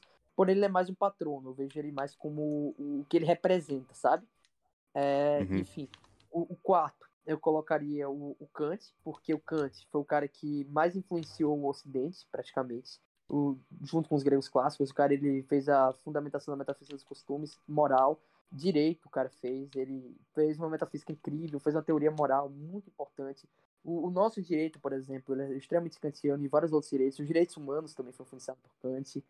Cara, o cara simplesmente é foda, né? A crítica da razão pura, ele fez a sintetização do empirismo é, com o racionalismo. Então, tipo assim. Algo bem difícil, inclusive. É, ele é um cara incrível, entende? Uhum. Em quinto, eu você posso falar que eu tô sendo um pouco arbitrário aqui, mas eu coloco o Hegel em quinto, eu acho justo também, porque o Hegel influenciou gente pra cacete, inclusive o próprio Marx. Ele foi responsável, né, ele foi um dos racionalistas é, idealistas alemão, né? Ele foi o, o principal idealista alemão, dos idealistas alemães. Ele repartiu a história nos três períodos. Ele simplesmente foi um cara importantíssimo, tanto que ele foi um dos únicos filósofos da época dele que bateu de frente com Kant, realmente criticou Kant diretamente, fez críticas válidas, inclusive, que é o Kant que era um cara foda, simplesmente fodástico. E você vê que ele era tão influente, mas tão influente, que a Alemanha ficou dividida entre a esquerda hegeliana e a direita hegeliana. O próprio Marx é fruto da esquerda hegeliana, tá ligado? Os caras tão foda que você podia ser de direita e de esquerda, só que você era hegeliano, tá ligado? Na época. Uhum. Só tinha essa opção. É. Não era só essa opção, né? Mas era uma opção majoritariamente adotada. Né? Uhum. Mas enfim, é, é isso, meu top 5. É, deixa eu ver então, meu, meu top 5. Jesus Cristo entra como filósofo? Bicho, Mano, em teoria, ele. Eu não acho que. Acho que dá ele, pra encaixar. Ele entra como um grande líder, na minha opinião, de. Tipo, pique Martin Luther King, tá ligado? Um grande salvador, um grande libertador, realmente, Messias. Como filósofo, é porque, tipo assim. É, é que seria Bíblia... tipo colocar Zoroastro aqui, também não valeria, né? É, a Bíblia é um livro filosófico? Só que a gente fala de O cristianismo é uma filosofia de vida. É, exatamente. É. Só que é uma forma meio arbitrária da gente falar, sabe? Porque a gente tá tendo em vista que a gente é cristão, por exemplo, eu e o Mark, por exemplo. E no momento que a gente fala do cristianismo, a gente tá tratando de forma muito valorativa, sabe? A questão da, da corrente e tal. Eu, a minha perspectiva, sabe? Uhum. Acaba sendo um pouco valorativo. E, e eu acho, pô, entendível, né? Mas se a gente for analisar, ele é realmente mais um, um símbolo de liderança, de realmente ele é muito mais um, um, cara que age na prática da sociedade mesmo, tipo um grande ativista, sabe? Como Martin Luther King é, e outros diversos líderes sociais. É, ah, é. são, são os caras que basicamente eles tentam ajudar oprimidos, sabe? Um grande líder de oprimidos que tenta realmente buscar uma melhora social, um ativista social. Ele é mais para mim um grande é, sociólogo, talvez, do que um, um grande filósofo. Era um grande filósofo também, sabe? Mas. E, e outra, também a. É, é, era isso, em resumo, acho. Então, Mas vamos começar. Colocar, né? Se Jesus não vale, então, em primeiro lugar, Olavo de Carvalho. é bom, é. Mas vamos lá. Em primeiro lugar, Platão, cara. Eu, eu ainda cedo a pressão da, da academia de pôr Platão, porque o cara era bombado. É. E não só por uhum. isso, porque realmente. A, Aristóteles era bombado também. Ah, mas ele, ele era peripatético, ele fazia cardio, cara. Ele não fazia musculação. Ó, Platão. É... Porque tudo que, quase tudo que a gente tem de Sócrates vem dele. E, e, porque eu ainda concordo com a afirmação de que a, a, nossa filosofia é uma, são notas de rodapé de Platão. No caso, eu diria que mais de Sócrates, mas como o que a gente tem de Sócrates é de Platão e muito ele pode ter inventado, então ainda tá como nota de Platão aí. É. Não, eu concordo lugar... com isso. Eu concordo com isso, mas eu ainda acho que a influência socra... é, aristotélica para mim é maior ainda. Mas eu entendo bastante. É que eu acho que o que Platão fez foi tipo o que Kant fez, sabe? Kant juntou o racionalismo e o empirismo Platão juntou Parmênides e Heráclito. É, mais ou menos, né? Mas eu acho que ele era bem mais é. parmenidiano. Né? O, ah, quem junta Parmênides e Heráclito foi Hegel, por exemplo, que eu falei ali. É porque ele pega Parmênides como uma necessidade da realidade de Heráclito, né? Porque ele fala, se as coisas mudam, mas eu posso conhecer as coisas, então quer dizer que alguma coisa fica, é, né? Na verdade, ele vai pegar os dois, como na verdade que o Parmênides ele representa a realidade foda, que é o é, das e enquanto o Heráclito representa um pedaço de é, lixo. É, físico, né? é, é, é, é tipo isso que ele vai afirmar, mais ou menos. E justamente por isso que... Eu, Marcelo... Sim, e justamente por isso que para Platão o... o o nosso mundo sensível é tão ruim, porque Heráclito estava certo no mundo sensível para Platão, Exato. e as coisas mudarem é horrível. Tu tinha razão, é isso. E deixa eu ver, é, em segundo lugar eu ponho Aristóteles, porque o, o, cara seguiu bem o caminho de Platão, inclusive superando ele em alguns aspectos. O cara fundou a lógica, fez a ética aí bem trabalhada, tudo. Então, Silogismo também. Aristóteles, as ideias do motor imóvel, o livro de metafísica dele, ó, maravilhoso. Em terceiro lugar, vem o nosso jogador de bilhar Kant, que né, o, é, o, é o uhum. Kant. Terceiro, você, é, você colocou Platão e Sócrates no mesmo lugar? Ou tu... É que eu botei Sócrates como meio que um bichinho vivendo dentro de Platão, sabe? É o ah, animal de estimação. Se eu fosse para fazer isso, se eu fosse para fazer isso, supondo que eu pudesse fazer isso também, ficaria Aristóteles em primeiro, segundo o Platão e o, e o stand do Platão. É, uhum. Em terceiro, fica o Kant, em quarto o Hegel e em quinto Descartes. Mas enfim, é isso. Mas, sim, parei. Sócrates vive é, na cartola do Platão. Terceiro, o Kant, porque é o Kant, né, cara? Uhum. Então a, a gente já comentou muito sobre ele aqui. Epistemologia, ética, tu, tudo que a gente usa muito hoje vem dele, então colocaria Kant aí facilmente em terceiro lugar. Em quarto lugar, eu colocaria o Kierkegaard, Primeiro porque xingar Hegel é bom demais. e segundo porque é, eu gosto muito da, dele ter iniciado o existencialismo, justamente eu acho que foi um movimento importante, cara. Não, é, sim, realmente, foi importante. As relações que ele toma do, do ser humano enquanto vir a ser, não só disso, né, mas principalmente é. se você vai em conta o momento, é, um pouco mais agora para a questão social, o momento religioso que se passa principalmente ali na, nos países nórdicos. Mas na Europa protestante como um geral, né, eu, eu acredito que o que ele fez foi uma revolução que influenciou Cara, não só a filosofia, mas a religião até hoje. Uma coisa que eu uhum. tenho em dúvida. O conceito, que eu, que eu não sou um grande estudioso de Kierkegaard, realmente acho muito interessante, mas nunca consegui me aprofundar ainda direito. Tenho vontade. Mas ele trata o conceito de liberdade como Sartre trata, tipo, parecido, com uma questão da liberdade de escolha. A mais ou menos mais ou menos isso, né? Ele, ele trata a liberdade como a origem da angústia, né? Ele fala que é. Sim, sim, é isso, é verdade, é verdade. Ele fala. Mas é porque eu fiquei um pouco em dúvida disso, porque eu percebo que é tipo sua corrente filosófica favorita, né? O existencialismo cristão. Sim, sim. É, mas você falou que você é protestante e, em teoria, você acredita em predestinação, né? Não, não. É, calvinistas acreditam. É, mas, o ah, Kierkegaard, por exemplo, era protestante. Ele era luterano. Ah, entendi. Aí você é luterano, né? Hum, não, eu sou adventista, mas tá, tá meio que nos ah. desdobramentos. Vamos classificar os protestantes como, é, entre muitas aspas aqui, ou luteranos ou, ou. É que eu sou bem leigo no cristianismo, tá ligado? Eu sou cristão, mas eu nunca estudei muito, sou bem leigo mesmo. Tipo, tem o pessoal do livre-arbítrio, o pessoal da predestinação e, e é isso. É. E em quinto lugar, poxa, essa é difícil, é bem difícil mesmo. Hum, cara, eu não sei, eu, eu tô dúvida entre dois, mas eu vou colocar aqui o mais polêmico, que é o Nietzsche, cara. O Nietzsche? Colocaria Nietzsche porque ele ocupa um papel importante de desconstruir a filosofia. Não, então, eu acho que importante, é. ele surgir como meio que o anti-Platão, sabe? Ele é o anti-Platão, o cara que é, se Platão funda a nossa filosofia, ele é o cara que derruba, sabe? Ele dá um dever para os outros filósofos, é. né? Tipo, é, tem que reconstruir a filosofia depois dele. É, realmente, tipo, o, o, Nietzsche, ele, ele é um bom contraponto, realmente, né? Mas eu acho que, mesmo sendo importante, eu não acho que é importante o suficiente para render o top 5 dos mais importantes do mundo, na minha perspectiva. Eu entraria no meu top 10 facilmente, mas eu acho que top 5 pra mim é exagero. Mas enfim, é isso. E você? É... Pra encerrar aí com chave de ouro. Mano, eu não concordo com nenhuma das ideias dele, mas eu acho que Platão entra em primeiro, não tem como.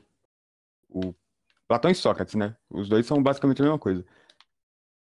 Porque, mesmo não concordando com nada dele, nada não, mesmo não concordando com a maioria das coisas dele, eu acho que se não fosse por ele, muita coisa seria diferente. Ele, quando eu falo ele, ele e Sócrates, porque eu acho que eles mudaram a, a vista da filosofia, eles levaram a filosofia para o humano, parou de ser tipo uma ciência, tipo para buscar aqui, tá ligado? É, eles popularizaram a parada para os gregos uhum. em geral. Em segundo, acho que hum, eu nunca estudei a fundo muito, mas é não dá para não colocar Aristóteles, porque, né, é o Aristóteles, eu acho que dispensa apresentações.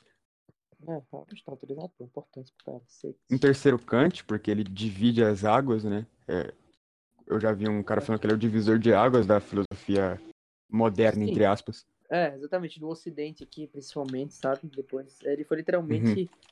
Ele reinventou a filosofia pra gente. Ele botou ordem no bagulho. Eu tava tendo essa treta aí do empirismo e racionalismo. Ele falou: não, é isso aqui. E botou na mesa e botou ordem na, no bagulho. Exato. Tá. Depois. Acho que a minha lista vai ficar quase igual a do Mark, mas acho que depois vem Kierkegaard. Porque. Acho que muita coisa da, da filosofia atual vem dessa. Dessa dessa busca que ele faz a gente, a gente fazer. Muita gente, tipo, quando você fala. Que a primeira coisa que você pensa em filosofia para uma pessoa que não é muito aprofundada, ela vai falar que é a, o bagulho do sentido da vida. Eu acho que isso se deve muito a Kierkegaard, porque ele que, que é o, meio que o pre, é, precursor desse movimento. É importante realmente para ser uma corrente filosófica que conecta realmente todo mundo, cara, porque todo mundo vai questionar os fundamentos do sentido da vida, né? É uma Sim. filosofia bem de massa, tipo, pra todo mundo é, buscar interesse. E é muito bom que é muito inclusiva e muito introdutória, né, cara, para realmente uhum. pensar. Sei lá, grande parte do, do, do estudiosos de filosofia, eles começaram realmente se questionando sobre a vida deles, para que eles estavam aqui, ou algo do tipo, sabe? Sim. Mesmo não sendo Kierkegaardiano, é, eu acho que, eu, que isso é puxar saco pro caminho. Né, cara? Você uhum. realmente dependeu dele, porque o absurdismo ele dependeu do existencialismo. Foi tipo. Sim. Que... Dessa, dessa busca do sentido da vida. A influência realmente é absurda, não tem como. É tipo. Assim como você sendo marxista, tendo Hegel também, que ele também uhum. influenciou pra cacete, sabe? Tipo, não tem muito o que fazer. Então, Mesmo sem ser o por isso, por isso meu top 5 vai ser o Heráclito, né? Por causa da dialética. Eu acho que eu não sei se eu coloco ele em top 5. Se ele não for top 5, ele é top 6. Porque ele é muito importante para a história da filosofia. Acho que a, a, dialética, em certo ponto, começa nele, né? É, então, é, acho verdade, indispensável. Mas, é. É, é porque, na verdade, o. Meio. Não, acho que não. Aqui a dialética, na verdade, vai começar, na minha perspectiva, em Sócrates. Realmente. Tipo, com ele questionando a galera, rapaziada. É, Mas o Hegel não fala que, que a, é, não, é que o, o Hegel, a dialética com Neros? É, é, que a dialética não começa a partir, tipo, de nenhum filósofo realmente vai dar um ponto, falar o motor imóvel da dialética, vamos dizer assim, sabe? Tipo, a primeira hum. causa. O, a dialética vai começar naturalmente com o surgimento da humanidade. É, tipo, ele vai falar que a realidade é dialética. Sim. Literalmente isso. Porque só de você nascer tendo seu espírito subjetivo, partindo que tem o espírito objetivo enquanto dialético, perpetuando o espírito absoluto, por aí vai. E aí começa, entendeu? Tudo começa. Por exemplo, a partir da primeira causa, é, a primeira causa tem o seu, já seu efeito.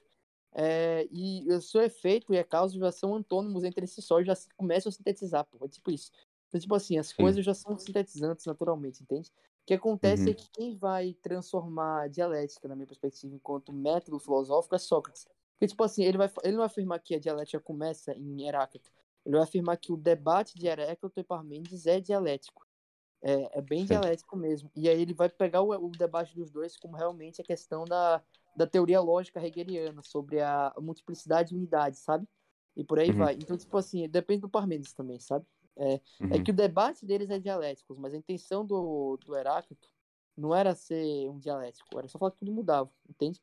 Mas quem Sim. tinha intenção de ser dialético era Sócrates, fazendo perguntas com suas teses, buscando as antínteses, buscando a sintetização de tudo, sabe? Pra ficar crescendo intelectualmente uhum. de debates. Só que era uma dialética realmente bem retórica. Sim, mas se Heráclito não fosse meu top 5, mesmo sendo mais filosofia política, acho que Marx entraria porque ele fez o, o livro mais importante da, da política, tá ligado? Das ciências políticas. Então acho Isso. que se não fosse Heráclito no quinto lugar seria Marx. E dá para colocar. Eu, eu, até colocaria um, um como stand do outro, mas eu acho que não vai encaixar muito. Mas os dois para mim estão em top 5, tá ligado? O Marx e o Engels? É, Marx, é, Marx e Engels. São a mesma pessoa, né? Socialismo. Mas para todo mundo que é, é leigo na filosofia e na, e na, sociologia marxista, e para quem vem de fora, o Marx é tipo. O, o, Engels é tipo o stand do Marx, é tipo o. Sim. O, o, o sei lá. É o hobby dele, né? Não. Não, pra quem é leigo, não. Do, pra do todo Marx. mundo, ele é o stand do Marx. Tá é, é foda. Sim. Oh, o, o Capivara ele deu, o top 5 dele é bem usado, inclusive. Olha, ele botou Kant em primeiro, Aristóteles em segundo, Platão tomou top 3. O Hegel é o quarto hum. e o quinto e é o como mas Porra. o Hume faz sentido ele que influenciou Kant, né? Não, Kant fala que quando ele leu o Hume ele despertou do do. Ah, tá. Era em ordem. Não, é, Peraí. Hume, Hume era um cara tão foda que o Kant ele quebrou a cabeça pensando que, caralho, o Hume é irrefutável. O problema é que a conclusão que ele chega é simplesmente não aceita. É sério mesmo. Ele literalmente pensou, o cara é irrefutável, porém a conclusão da teoria dele é inaceitável para mim, entendeu? Tipo assim, é, uhum. eu discordo completamente da sua conclusão, e sua conclusão não faz sentido. Porém, o jeito que você explica ela, do jeito que você formula, é simplesmente irrefutável, entende? Tipo, é, tipo, é verdade, mas vai tomar no seu cu, tá muito é, errado é, isso. É, é, verdade, mas não é possível, entendeu? É, é verdade, mas eu consigo fazer um negócio Aí ele melhor. quebrou muita cabeça pra conseguir refutar, entendeu? Ah, você colocou em ordem aleatória? Ordene aí, então. Então coloque aí pra gente poder encerrar, que eu, eu tô meio atrasado aqui. É. Mas rendeu, não foi, cara? A gente ficou desde as quatro da tarde. Calma. Fazer mais disso. Quatro e Pô, meia. Sabe o que a gente tem que fazer? Entrar na eu só entrei no meio, né? É em live na Twitch pra nós jogar junto, pô. Uhum. Eu só entrei no ser, meio, então eu, fiquei meio eu, alienado. Eu tenho PC, você tem o PS4. Aí é foda. Deixa eu ver, ah, o Capivara... Tem uns jogos que tem crossover. É, crossover, é, crossplay, né? né? Crossplay. É. Tem. Oh, o Capivara está ordenando o, o top 5 dele. Estamos, Capivara, estamos. Mas o, o Rio eu acho muito interessante, entendeu? É pena uhum. que ele contradiz, ele é completamente contra a minha corrente principal. Aí, infelizmente. Primeiro. Platão, tá bom, Aristóteles, Kant, Kant, Hegel e Hume. É justo, bem justo. justo. Mano, eu, eu, não, eu não concordo com as teorias de Platão, mas o cara é tão foda que não tem como. É foda, eu, é, pelo menos, não tem como eu colocar ele no, no, no, no, no, no, no, vai questionar esse cara. É. Você vai questionar ele? Não dá pra questionar. Cara, eu, eu não. Eu, até eu, que gosto pra cacete do Hegel, é, eu acho que meu filósofo favorito, talvez, ou um dos favoritos, entre o meu top, top 3 fácil. Até eu gosto eu muito dele, Capivara. Eu acho que é desleal colocar o Kant atrás dele. Porque, tipo assim, na minha perspectiva, o Hegel consegue refutar Kant, tá? Em alguns pontos. Mas. A importância. Eu acho que sem Hegel não tinha Kant, né, cara? Quer dizer, ao contrário, sem Kant não tinha não, Hegel. Né? É, exatamente. O Hegel ele cresceu estudando Kant. Pra, pra no futuro tentar dar uma comida de cu nele, entende? Tipo isso. Uhum. E aí. É. A minha expressão.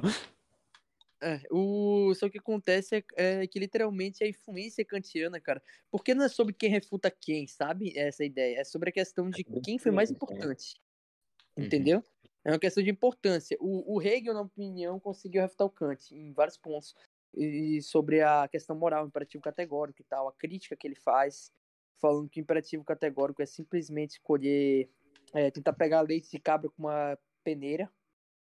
É, E, e, é simplesmente isso. E aí, tipo, eles literalmente têm realmente essa discordância, porém, o Kant ainda foi mais importante, sabe? Mais importante ainda. Cara, o sem Kant não teria os direitos humanos, por exemplo, o nosso direito, não teria a, a revolução na, na busca pelo conhecimento, os limites do conhecimento também, a, o idealismo transcendental, a metafísica do mundo numênico, absurda. para mim, é o, o melhor conceito metafísico que tem, cara, na minha opinião. Eu acho a metafísica do número e do fenômeno incrível. Tipo, a, é, é, um conceito extremamente platônico, tá? É como se fosse o, o mundo das ideias de Platão, só que muito aprimorado para mim. Eu acho muito foda esse conceito. Aliás, eu quero fazer um gancho aqui para nossa próxima causa. A gente debater se Kant superou ou não Platão. Sua voz ficou baixinha, Mark. Alô? Estão me ouvindo? Ah, cara, mas pela nossa lista aqui já deu pra perceber que é unanimidade que a gente não acha que Kant superou Platão, né? Ah, depende. Influência talvez não, mas na teoria. Nas teorias dele, ele superou Platão? Fica aí o ah, tema pro sim. próximo episódio, hein? Ah. Porque, tipo então, assim. Eu, não, eu ia já expor minha ideia. Peraí, mas, peraí, tipo, peraí. É, Encerrando é... aqui o, o é. bot, então todo mundo dá tchau aí pra ele. Tá tchau, tchau, tchau. Tchau, tchau pessoas que estão escutando. É, tchau aí, é pessoal.